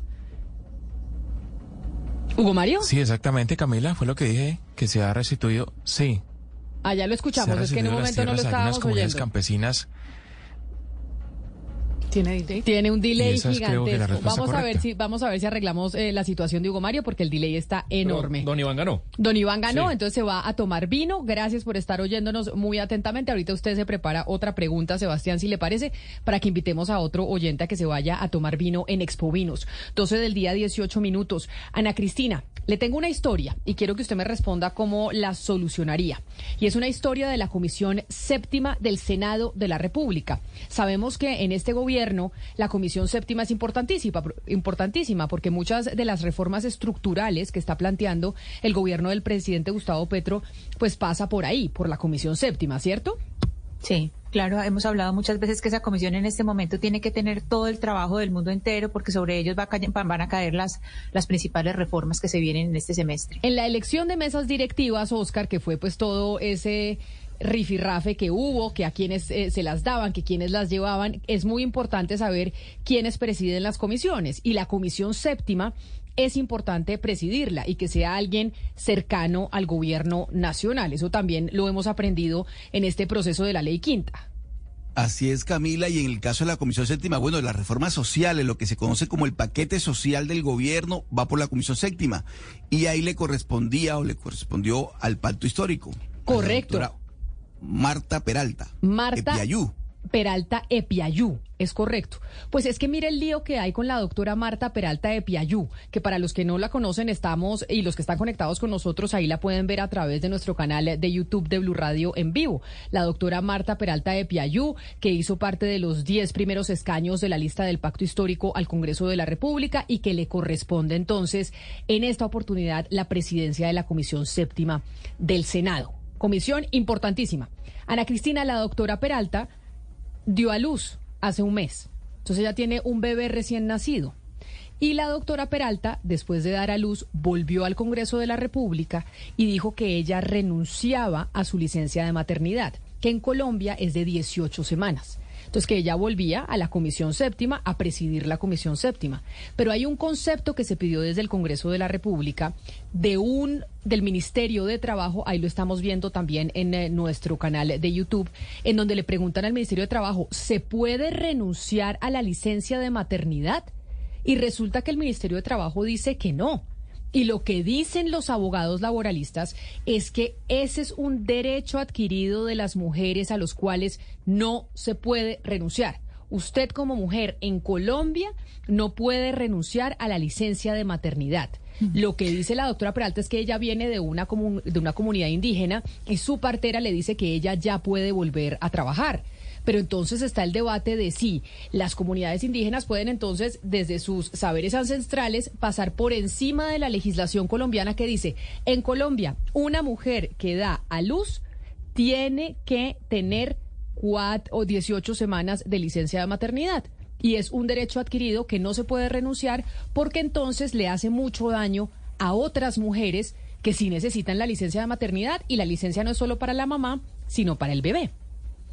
Claro, pero Camila, ahí también hay una discusión bien interesante porque es que la licencia, es decir, claro, eh, eh, en el ministerio le están contestando cómo están las cosas ahora en Colombia, pero una cosa muy interesante y que, y que da paso para que ella lo discuta en el Senado es que la licencia también es, eh, o sea, si una mujer quiere compartir la licencia con su esposo, que lo pueda, que tenga esa libertad de compartirlo con su esposo. Claro. Es decir, si ella en términos laborales dice, yo quiero volver, pero mi esposo va a recibir, es decir, no se perjudica el bebé porque queda con su papá, que haya esa posibilidad de que el papá lo, lo decida, porque si se está buscando es la, la libertad de las mujeres y, que, que haya esa prevalencia del derecho a la mujer a decidir, pues la mujer también puede decidir, quiero compartir esto con mi esposo y que el bebé no quede solo, porque primero es el derecho de los niños, es decir, ahí, eh, ahí prevalece el, el derecho del bebé. Claro, pero lo que dice Claudia, entiendo la legislación que autorizó o que pasó en su momento la senadora Juanita Gobertus, hoy en Human Rights Watch, también mamá, es que sí se puede hacer, sí se puede compartir la licencia de maternidad, pero solo un cierto número de semanas. Las mujeres estamos obligadas, es un derecho adquirido que no lo hemos ganado con sangre además, a tener 12 semanas de licencia de maternidad. Las otras seis semanas usted sí las puede compartir con su esposo, pero 12 le toca quedarse con su bebé. Sí, lo que, lo que no pareciera claro es si esas seis que uno puede compartir con el esposo se, eh, se pueden, digamos, anticipar para usarlas dentro de esas primeras 12 semanas de licencia. Yo entiendo, digamos, la, la libertad que, y, y, y, por eso hemos luchado las mujeres, ¿no? Por tener libertad para decidir.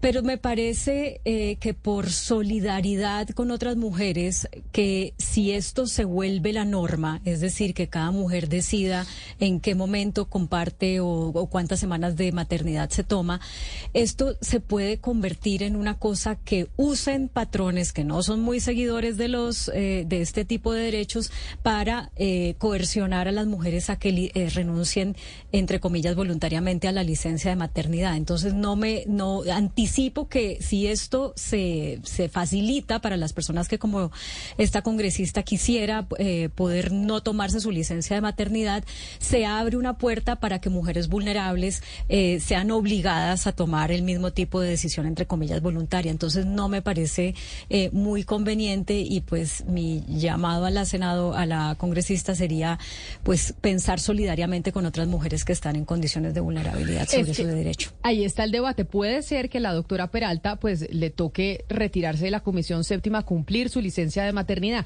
Ahí está el debate jurídico también. Ella está pidiendo que ella sí quiere volver, pero como usted dice, Claudia, ella porque es una privilegiada, porque tiene la posibilidad de tener quien le cuide a su bebé en la casa, porque además tiene los ingresos suficientes para que se los cuiden o que, o que esté su marido.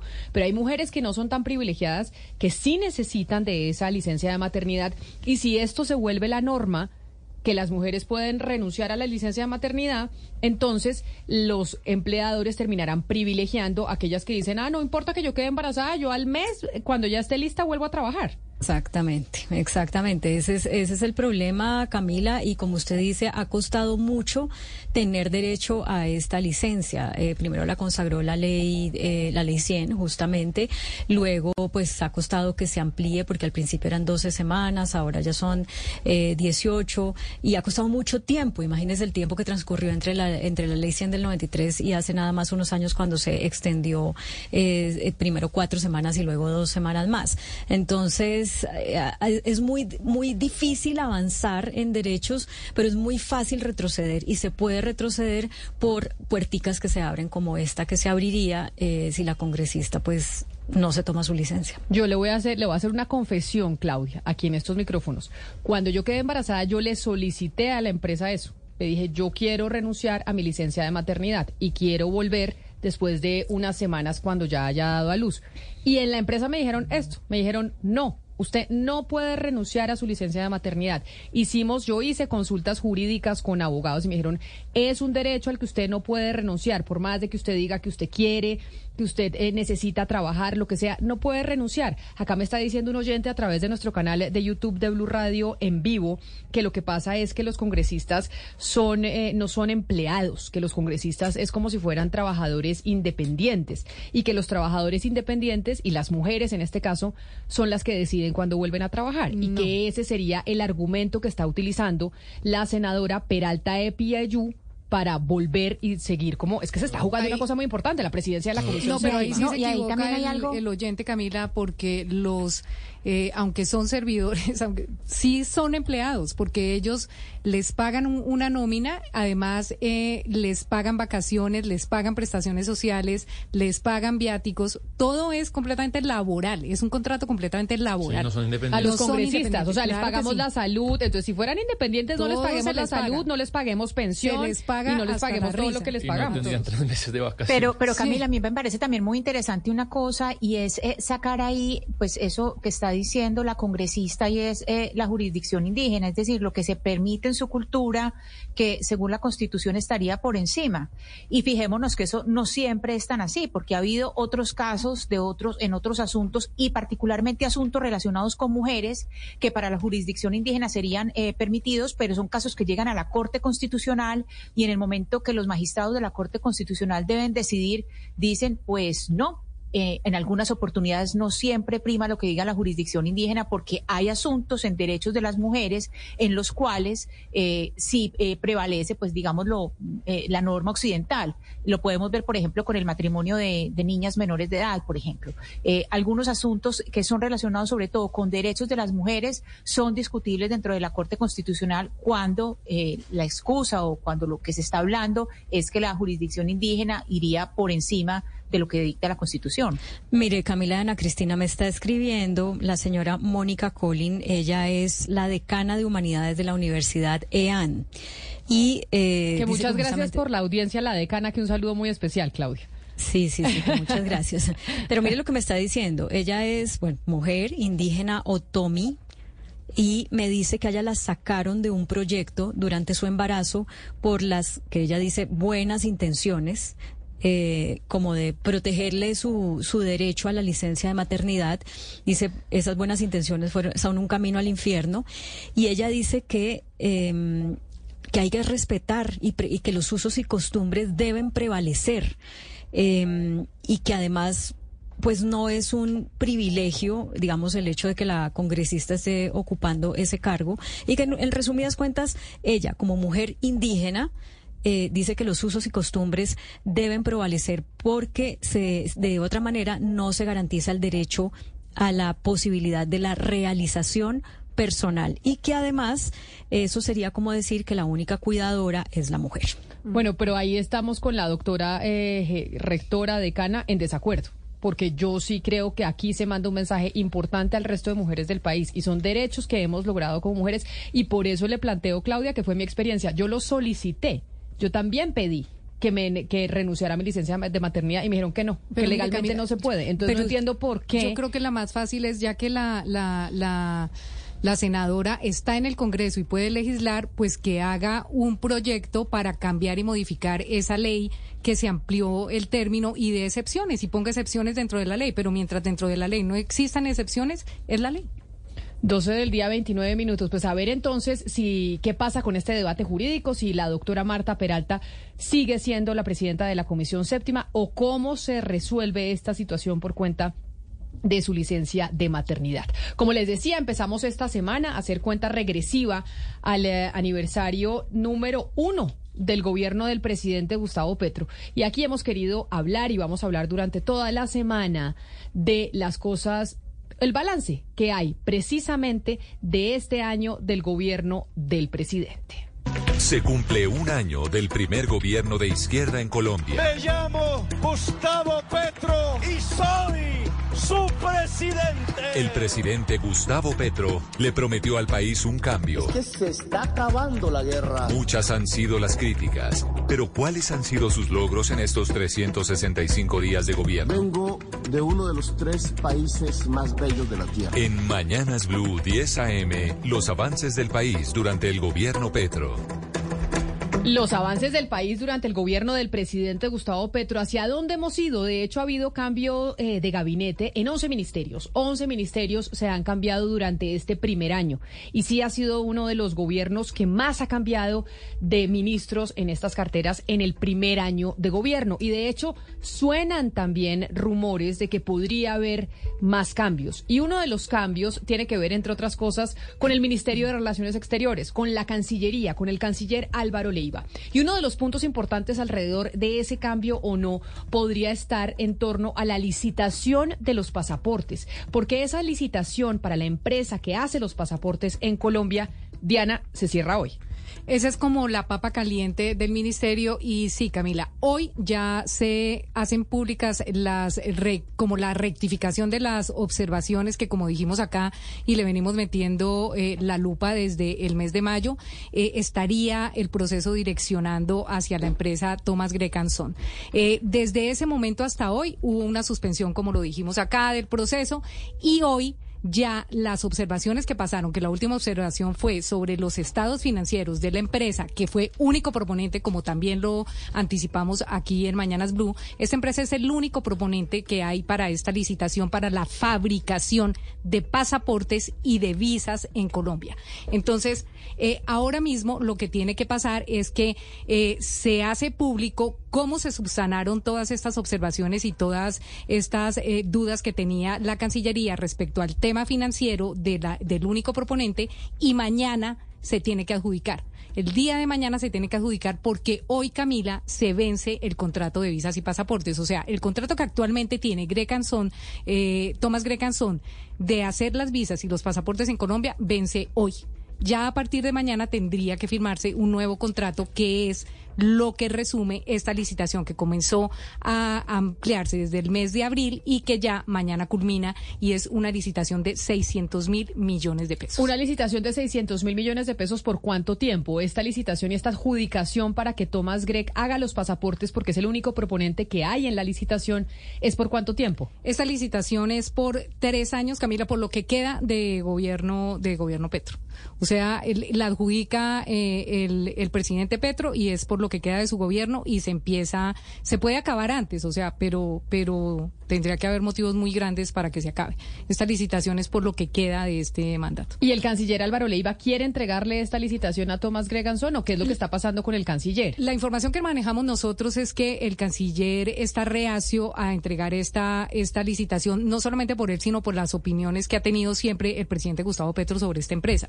Recuerde usted que el presidente fue muy duro con esta empresa en época de elecciones porque es que Tomás Greganson maneja también eh, las elecciones en Colombia y el presidente en algún momento puso que el presidente lo elegía Tomás Grecanzón. Él ha sido muy crítico de esta empresa porque esta empresa tiene eh, contratos millonarios y desde hace muchísimo tiempo. El de la Cancillería lo tiene hace más o menos 17, 20 años. O sea, ellos, ellos fabrican los pasaportes en Colombia desde hace décadas.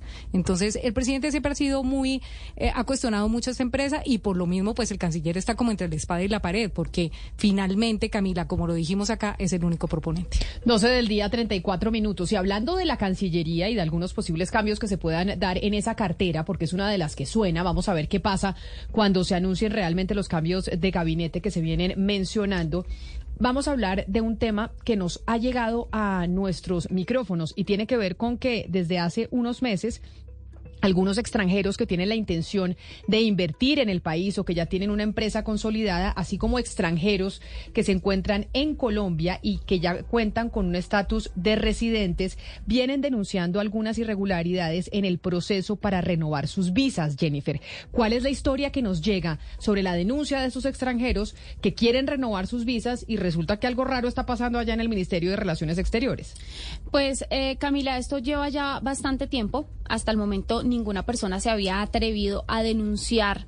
Eh, y contar lo que viene ocurriendo en Cancillería. Lo que pasa, Camila, es que eh, hacen el proceso, esto más que renovación se llama traspaso de visa.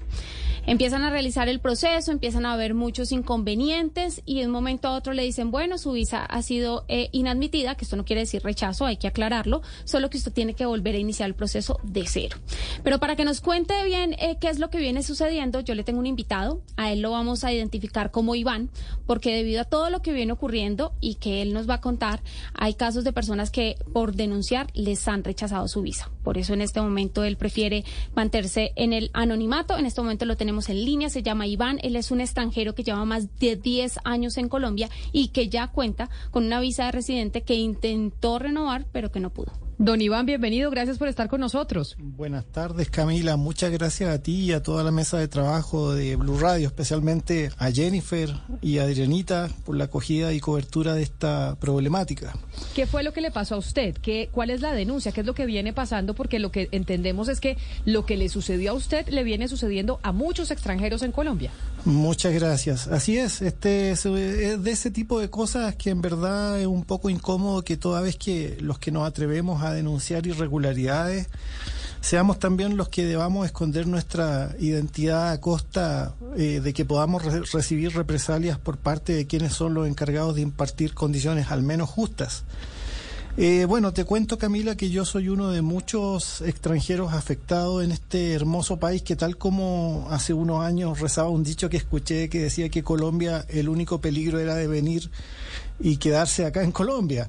Em, bueno, eh, llevo casi 10 años en este país que me acogió con su agradable clima, me enamoré de su gente, de sus costumbres eh, y ya desde hace un tiempo pues opté a la visa eh, de residente permanente por tiempo acumulado, ¿sí? a partir de lo dispuesto en la resolución 5477 de 2022 que expidió el Ministerio de Relaciones Exteriores a través de su Cancillería, una solicitud de visa o trámite de traspaso podría ser inadmitida entre algunas causas por haber excedido los plazos eh, para entregar la información adicional que ellos te solicitaban o eh, la que uno había entregado normalmente en el trámite, eh, que no se haya aportado algún antecedente crucial o que no se haya hecho efectivo el pago del estudio de dicho trámite. en mi caso realicé dicho trámite con el tiempo más que suficiente para el estudio adjunté toda la información y toda la documentación que pues requería para ese tipo de trámite. Y aún así la autoridad en su legítimo derecho solicitó documentación adicional que aunque no se completaba o no se complementaba en mi tipo de trámite, de igual forma pues la solicitaron.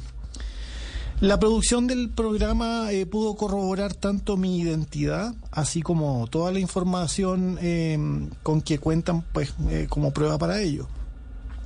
Soy muy consciente de que el gobierno colombiano, como cualquier eh, país soberano en el mundo, pues toma sus decisiones de forma eh, eh, legítima, ¿no? en otorgar permisos de visa a ciudadanos extranjeros y respeto, pues obviamente, dicha facultad.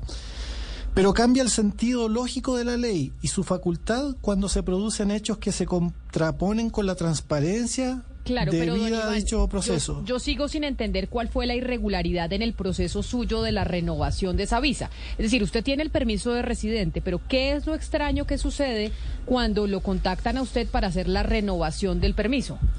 Sí, bueno, en un momento en que todo trámite, Camila, se, se realiza de forma electrónica, porque pues todos estos trámites se hacen a partir de la página web de la Cancillería, eh, no hay una persona visible ni alguna persona a quien dirigirse cuando algún, algún documento es requerido por la misma autoridad que otorga las visas, ¿sí? Y en ese sentido, pues se ha hecho el trámite un poquito más engorroso porque, pues en mi caso, la página web de la Cancillería se encontraba pues con problemas, entonces nunca en los plazos normales del trámite se pudo adjuntar la documentación que ellos mismos me requerían adicionalmente. ¿Qué pasó? Yo le hice requerimientos a la autoridad a través de un mecanismo que cuenta la Cancillería, que es un buzón virtual en donde uno pues formula este tipo de quejas y puede inclusive adjuntar la información que no se pudo, eh, eh, valga la redundancia, incluir en la misma página web de, de, este, de, este, tipo de trámite. Entonces yo le empecé a informar a la Cancillería que los trámites y los plazos se estaban cumpliendo y pues así fue. Desgraciadamente los plazos vencieron. Nunca recibí una respuesta eh, de la, del departamento de visas. Eh, creo que en algún momento inclusive lo hice solamente eh, del departamento de informáticas avisando que pues se había subsanado esa situación. La cosa es que después de los plazos ya establecidos, pues recibí una contestación de la misma Cancillería en donde mi tipo de visa, o perdón, mi tipo de trámite estaba inadmitido. Bueno, esa pregunta me quedó sonando, inadmisión, y pues ahí me enteré que no significaba que se caducaba la visa, sino que este tipo de trámite tenía que volver a rehacerlo, entregando la misma información, haciendo el mismo pago del estudio nuevamente, y pues bueno, la verdad que en ese momento yo no, no, no entendía, digamos, la situación, pero pues bueno, estaba dentro de mi lógica, ¿sí? ¿Cuál fue lo extraño? Que apenas un día después de yo recibir la, el correo de inadmisión de mi trámite, pues me llegó una, un correo electrónico de una empresa tramitadora externa a la Cancillería. Eh, con un, eh, digamos, con un, en, el encabezado aparecía firmándolo un, un señor eh, de, de, apellido Villamil, que la producción pues tiene, tiene sus antecedentes en donde esta empresa pues me, me, me, podría efectuar el trámite con un porcentaje bastante alto, digamos, de aprobación. ¿Cuánto y, cuánto le cobraba a esa empresa por hacerle el trámite? Porque hay algo que no entiendo. Usted dice que todo se hacía digitalmente. Así es. Y de repente aparece una empresa tramitadora a prestarle sus servicios, como si realmente le hubieran alguien desde la Cancillería dado sus datos a esta empresa tramitadora para que hiciera negocio con usted. Pues efectivamente, atando un poquito los cabos. Eh, pues yo me pareció muy extraña esa situación. Él tiene una especie de tarifario en donde, de, acuerdo, digamos, al tipo de trámite, pues va el valor, ¿no? Pero pues, ¿qué pasó? A raíz de esta situación yo me puse a investigar y en un programa radial de la competencia hace más de tres meses, eh, pues me pude dar cuenta que el abogado Osorio, que creo que va a estar aquí en el programa también, eh, pues denunciaba justamente estas mismas irregularidades, mejor dicho, como si fuesen gotas de agua. ¿Sí? Entonces ahí ya yo dije, pues esto ya pasó de ser algo que yo consideraba normal a ser algo ya anormal, porque la misma persona que firmaba esos documentos, eh, pues también era la misma que me había enviado eh, pues la información a mí acerca de los, de los servicios de esta compañía. ¿no? Ahí estamos viendo en, eh, en nuestro canal de YouTube de Blue Radio en vivo el documento y la carta que envían estos transmitadores que logran acceder a los contactos de los extranjeros que están tratando o están haciendo el trámite para renovar eh, su permiso de estadía en Colombia y les empiezan a cobrar para que puedan hacer ese trámite. Pero permítame, eh, doctor eh, Don Iván, déjeme saludar porque usted acaba de mencionar a John Osorio, que es abogado especialista en Derecho Constitucional, que ha venido haciendo estas denuncias porque el abogado Osorio tiene muchos más casos similares al suyo. Abogado, bienvenido, gracias por atendernos y por estar con nosotros. Buenas tardes a la mesa de trabajo, buenas tardes Camila Zuluaga. Quiero preguntarle porque don Iván, que está siendo víctima o que fue víctima de este caso, nos dice, mire, hay un abogado que es John Osorio, que tiene muchos casos como el mío. ¿Cuántos casos eh, tiene usted y que ha podido averiguar de qué es lo que está pasando en la Cancillería? Bueno, en número de casos yo tengo 32. Yo esta denuncia la hice más o menos hace cinco meses. La denuncia radica en lo siguiente. La Cancillería inicia el trámite de los extranjeros eh, la plataforma anteriormente, antes del 2022, funcionaba muy bien, se montaban los documentos, como indicaba el señor Iván. Si faltaba algún tipo de documento, la Cancillería le informaba a la persona cuáles documentos eran, los mismos se adjuntaban y se subsanaba el proceso y continuaba hasta que se otorgara la visa. Eh, de un tiempo para acá, ellos empezaron a hacer, como dice el señor Iván, solicitudes muy extrañas. Les voy a dar unos ejemplos para que ustedes entiendan cómo eh, la cadena de eventos que ellos realizan para posteriormente darse cuenta uno que aquí hay una mafia con los empleados de la Cancillería. Eh, principalmente se radicaban los documentos, y hacía el pago del estudio de la visa. Eh, después de un tiempo hacían solicitudes extrañas, como les digo, por ejemplo, una empresa ya constituida hace más de dos años, con empleados y todo, le pedían al propietario, un extranjero, que adjuntara una carta motivacional en la cual explicara por qué constituyó una empresa en Colombia, cuál era la, cuál es la razón social de la empresa y adicionalmente cuáles son los, los las acciones o, o, a qué se dedica la empresa en Colombia. Cosa ridícula porque para eso está la Cámara de Comercio, ahí usted va a encontrar la razón social y los códigos SIU. A otra persona le solicitaron que adjuntara una carta manifestando si estaba en Colombia o en el exterior y que adjuntara el sello. La persona la envió y después le dijeron, por favor reenvíe la carta otra vez manifestándonos y está en Colombia. Pero abogado, entonces lo que usted está contando y, y la tesis que usted tiene es que acá hay funcionarios dentro de la Cancillería que son uno, perdóneme, que son unos delincuentes y que entonces están eh, dando los datos de los extranjeros que quieren hacer su trámite para eh, tener nuevamente el permiso de residencia y están haciendo negocios con ellos porque les dan sus datos por detrás y les dicen a los tramitadores que si no los hacen a través de ellos, pues no logran tener el permiso. Exacto, entonces al solicitar todos estos documentos, la persona los envía, los envía, o documentos imposibles que la persona no tiene, que no son requisitos para un tipo de visa. Le voy a dar un ejemplo, visa de estudiante, y le piden al, al extranjero, por favor aporte su inversión por medio, del, por medio del certificado del Banco de la República. ¿Cuál inversión? Si él está comprando un curso, por ejemplo, de español a un privado en Colombia, una escuela constituida y, y con resolución del Ministerio de Educación. Entonces le, hacen, le solicitan estos documentos, el extranjero no los puede aportar le inadmiten la visa e inmediatamente de esa oficina, que es la misma que llevo cinco meses denunciando por todos los medios de comunicación, le escriben al extranjero, le ofrecen el trámite de la visa y ya llegaron al descaro. Como vieron que la, denuncia se hizo hace cinco meses y nada pasó, la, la Cancillería nunca contactó para ahondar en la, en la investigación, nunca solicitó ningún tipo de documento. Ellos ya entraron en confianza, estos funcionarios de la Cancillería que están vendiendo los datos de los extranjeros, ya entraron en confianza y ya exigen telefónicamente un millón de pesos, exigen telefónicamente cuatro millones de pesos y le garantizan la visa en diez días hábiles. Entonces, esa es la denuncia, esa es la denuncia que yo llevo haciendo y que ya muchos extranjeros cada día les está sucediendo.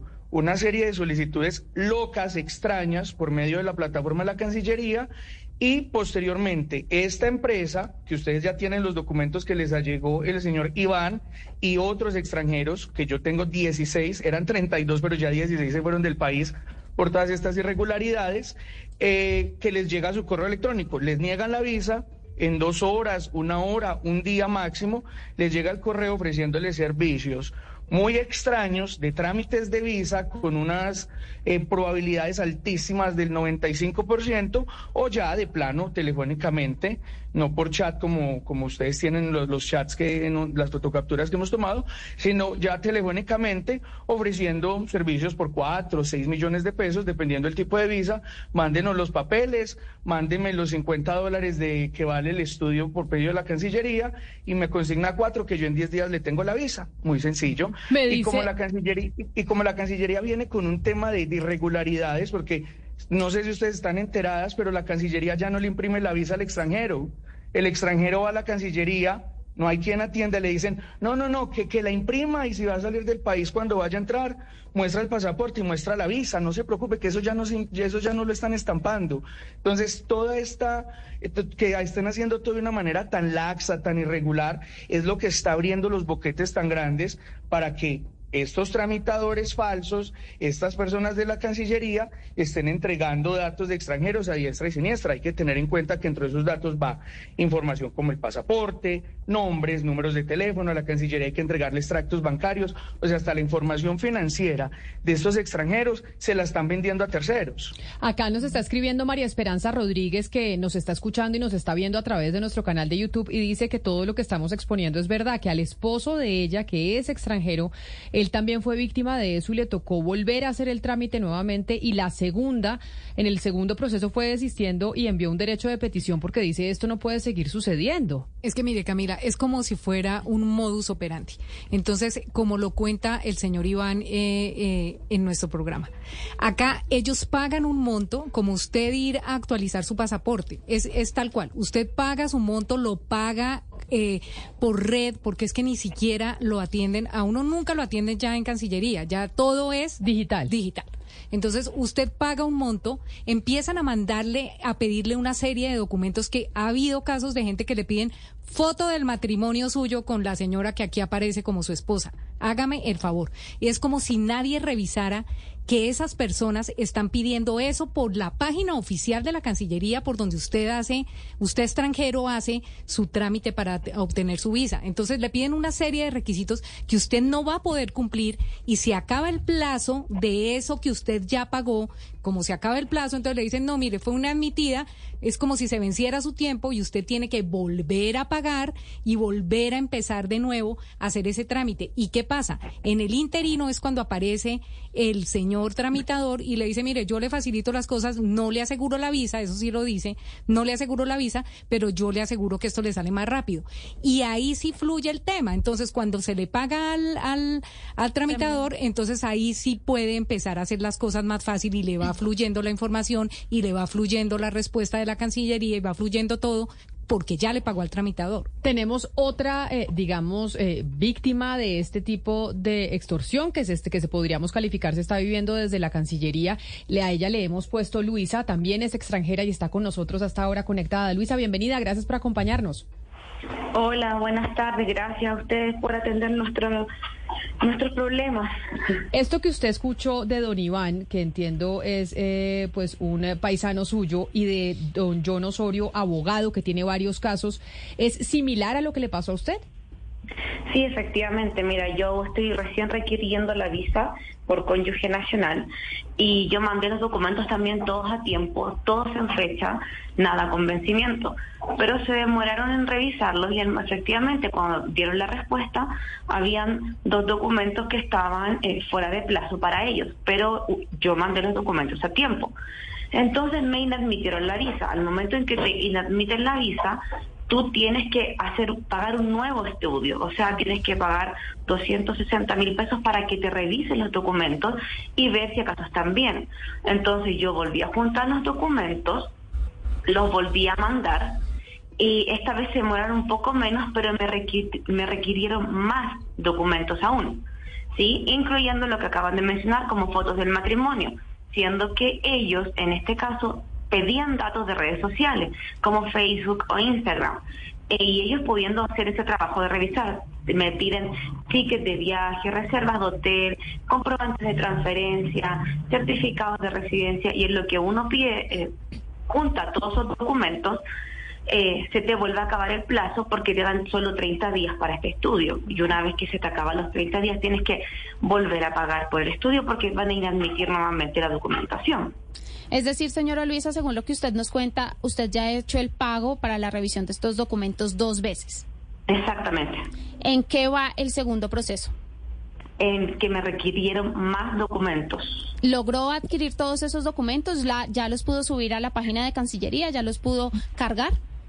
Solo falta uno porque eso lo entrega una entidad, la Secretaría de, del municipio donde uno vive y eso se han demorado en entregarlo porque no es automático, no es en línea y todavía no lo entregan. Ya estoy pasando y pasando los días y con eso se acaban mis 30 días y voy a tener que volver a mandar documentación y volver a pagar por el estudio de, de la visa. Pero entonces lo que estoy entendiendo de lo que oímos de don Iván, de Luisa y de John, el abogado, es que la, la, jugada que hacen en la Cancillería es que usted radica sus documentos todo en línea y se demoran en revisárselos para que se le venzan algunos de los que usted mandó, a pesar de que cuando usted envió los documentos no estaban vencidos. Exacto. Y le dicen, tiene que volver a hacer el proceso y está inadmitida su visa.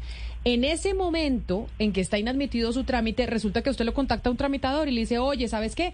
Yo sé que te inadmitieron, ven, yo te ayudo a hacer este proceso y te cobro tanta plata. Y lo más extraño de todo este proceso es que la, es la misma persona quien contacta a los extranjeros que eh, les han inadmitido su visa. Es el señor Mauricio Villamizar, es el mismo. Las firmas de todos los correos es la misma, es el mismo correo, son los mismos datos. Incluso nosotros hicimos también el proceso de contactarlos. Es el mismo número. Eso sí, a usted nunca le contestan, ¿no? Solo le hablan por, por chat. Exactamente. Y de pronto puede que el señor Mauricio Villamizar ni siquiera exista. O no se llame así, por ejemplo. O no se llame así, exacto. ¿Y qué nos responden de la Cancillería? ¿Qué dicen de Cancillería cuando llevamos estos casos, Diana, de estos extranjeros que unos vienen a invertir, otros vienen a trabajar y resulta que los están estafando por cuenta de mismos empleados dentro de la entidad? Aquí hay que decir, Camila, que la Fiscalía ya sabe de estas denuncias. La Fiscalía ya estuvo en la Cancillería y ya casi que allanó eh, estos computadores para mirar qué es lo que está pasando, porque si existiera eh, parece ser, por el número de denuncias y por la casualidad del modus operandi, una filtración de datos desde la Cancillería. La Fiscalía ya está mirando el tema. ¿Qué dice la Cancillería? Que ellos ya están trabajando de la mano con la Fiscalía para todo esto y ellos... Eh, ellos se niegan a creer que haya eh, funcionarios implicados en el hecho y eso lo tendrá que decir la, la Fiscalía General de la Nación si se encuentran eh, funcionarios o no de la Cancillería metidos en el tema. Pero a lo de hoy nosotros les dijimos nosotros vamos a hacer las denuncias porque sí nos parece muy importante. Ellos dijeron, en este momento no tenemos a quién poner al aire para darles una respuesta del tema. No hay una respuesta Mándenos las preguntas de la Cancillería sobre el tema. No, hay, hay un comunicado, Jennifer, eh, que, dice, que dice el, comunicado, porque ellos enviaron un comunicado a raíz del allanamiento de la Fiscalía. Exactamente, este comunicado es de la semana pasada. La verdad, Camila, es un comunicado bastante general, donde dicen que eh, ya han puesto a la Fiscalía en conocimiento de las denuncias que ellos recibieron sobre las posibles filtraciones. Le recuerdan a toda la ciudadanía, en especial a los extranjeros, que el trámite de visa es personal y que no requiere intermediarios ni tramitadores. Y por favor, les advierten no acudir ni a intermediarios ni a tramitadores porque eh, le están entregando, obviamente, a estos terceros eh, información sensible. nos entregaron un par de datos. Dice que la solicitud de visa colombiana desde el año 2022 presenta tan solo un 4% de rechazo. Más de la mitad de la las solicitudes de visa son regularmente autorizadas y solo una cuarta parte se inadmite al solicitante por inconsistencias en la documentación presentada. Ellos dicen que cuando esto se presenta, que cuando les falta un documento o requieren algo adicional, eh, se pone en conocimiento a la persona que está realizando el trámite. Pero pues básicamente es eso.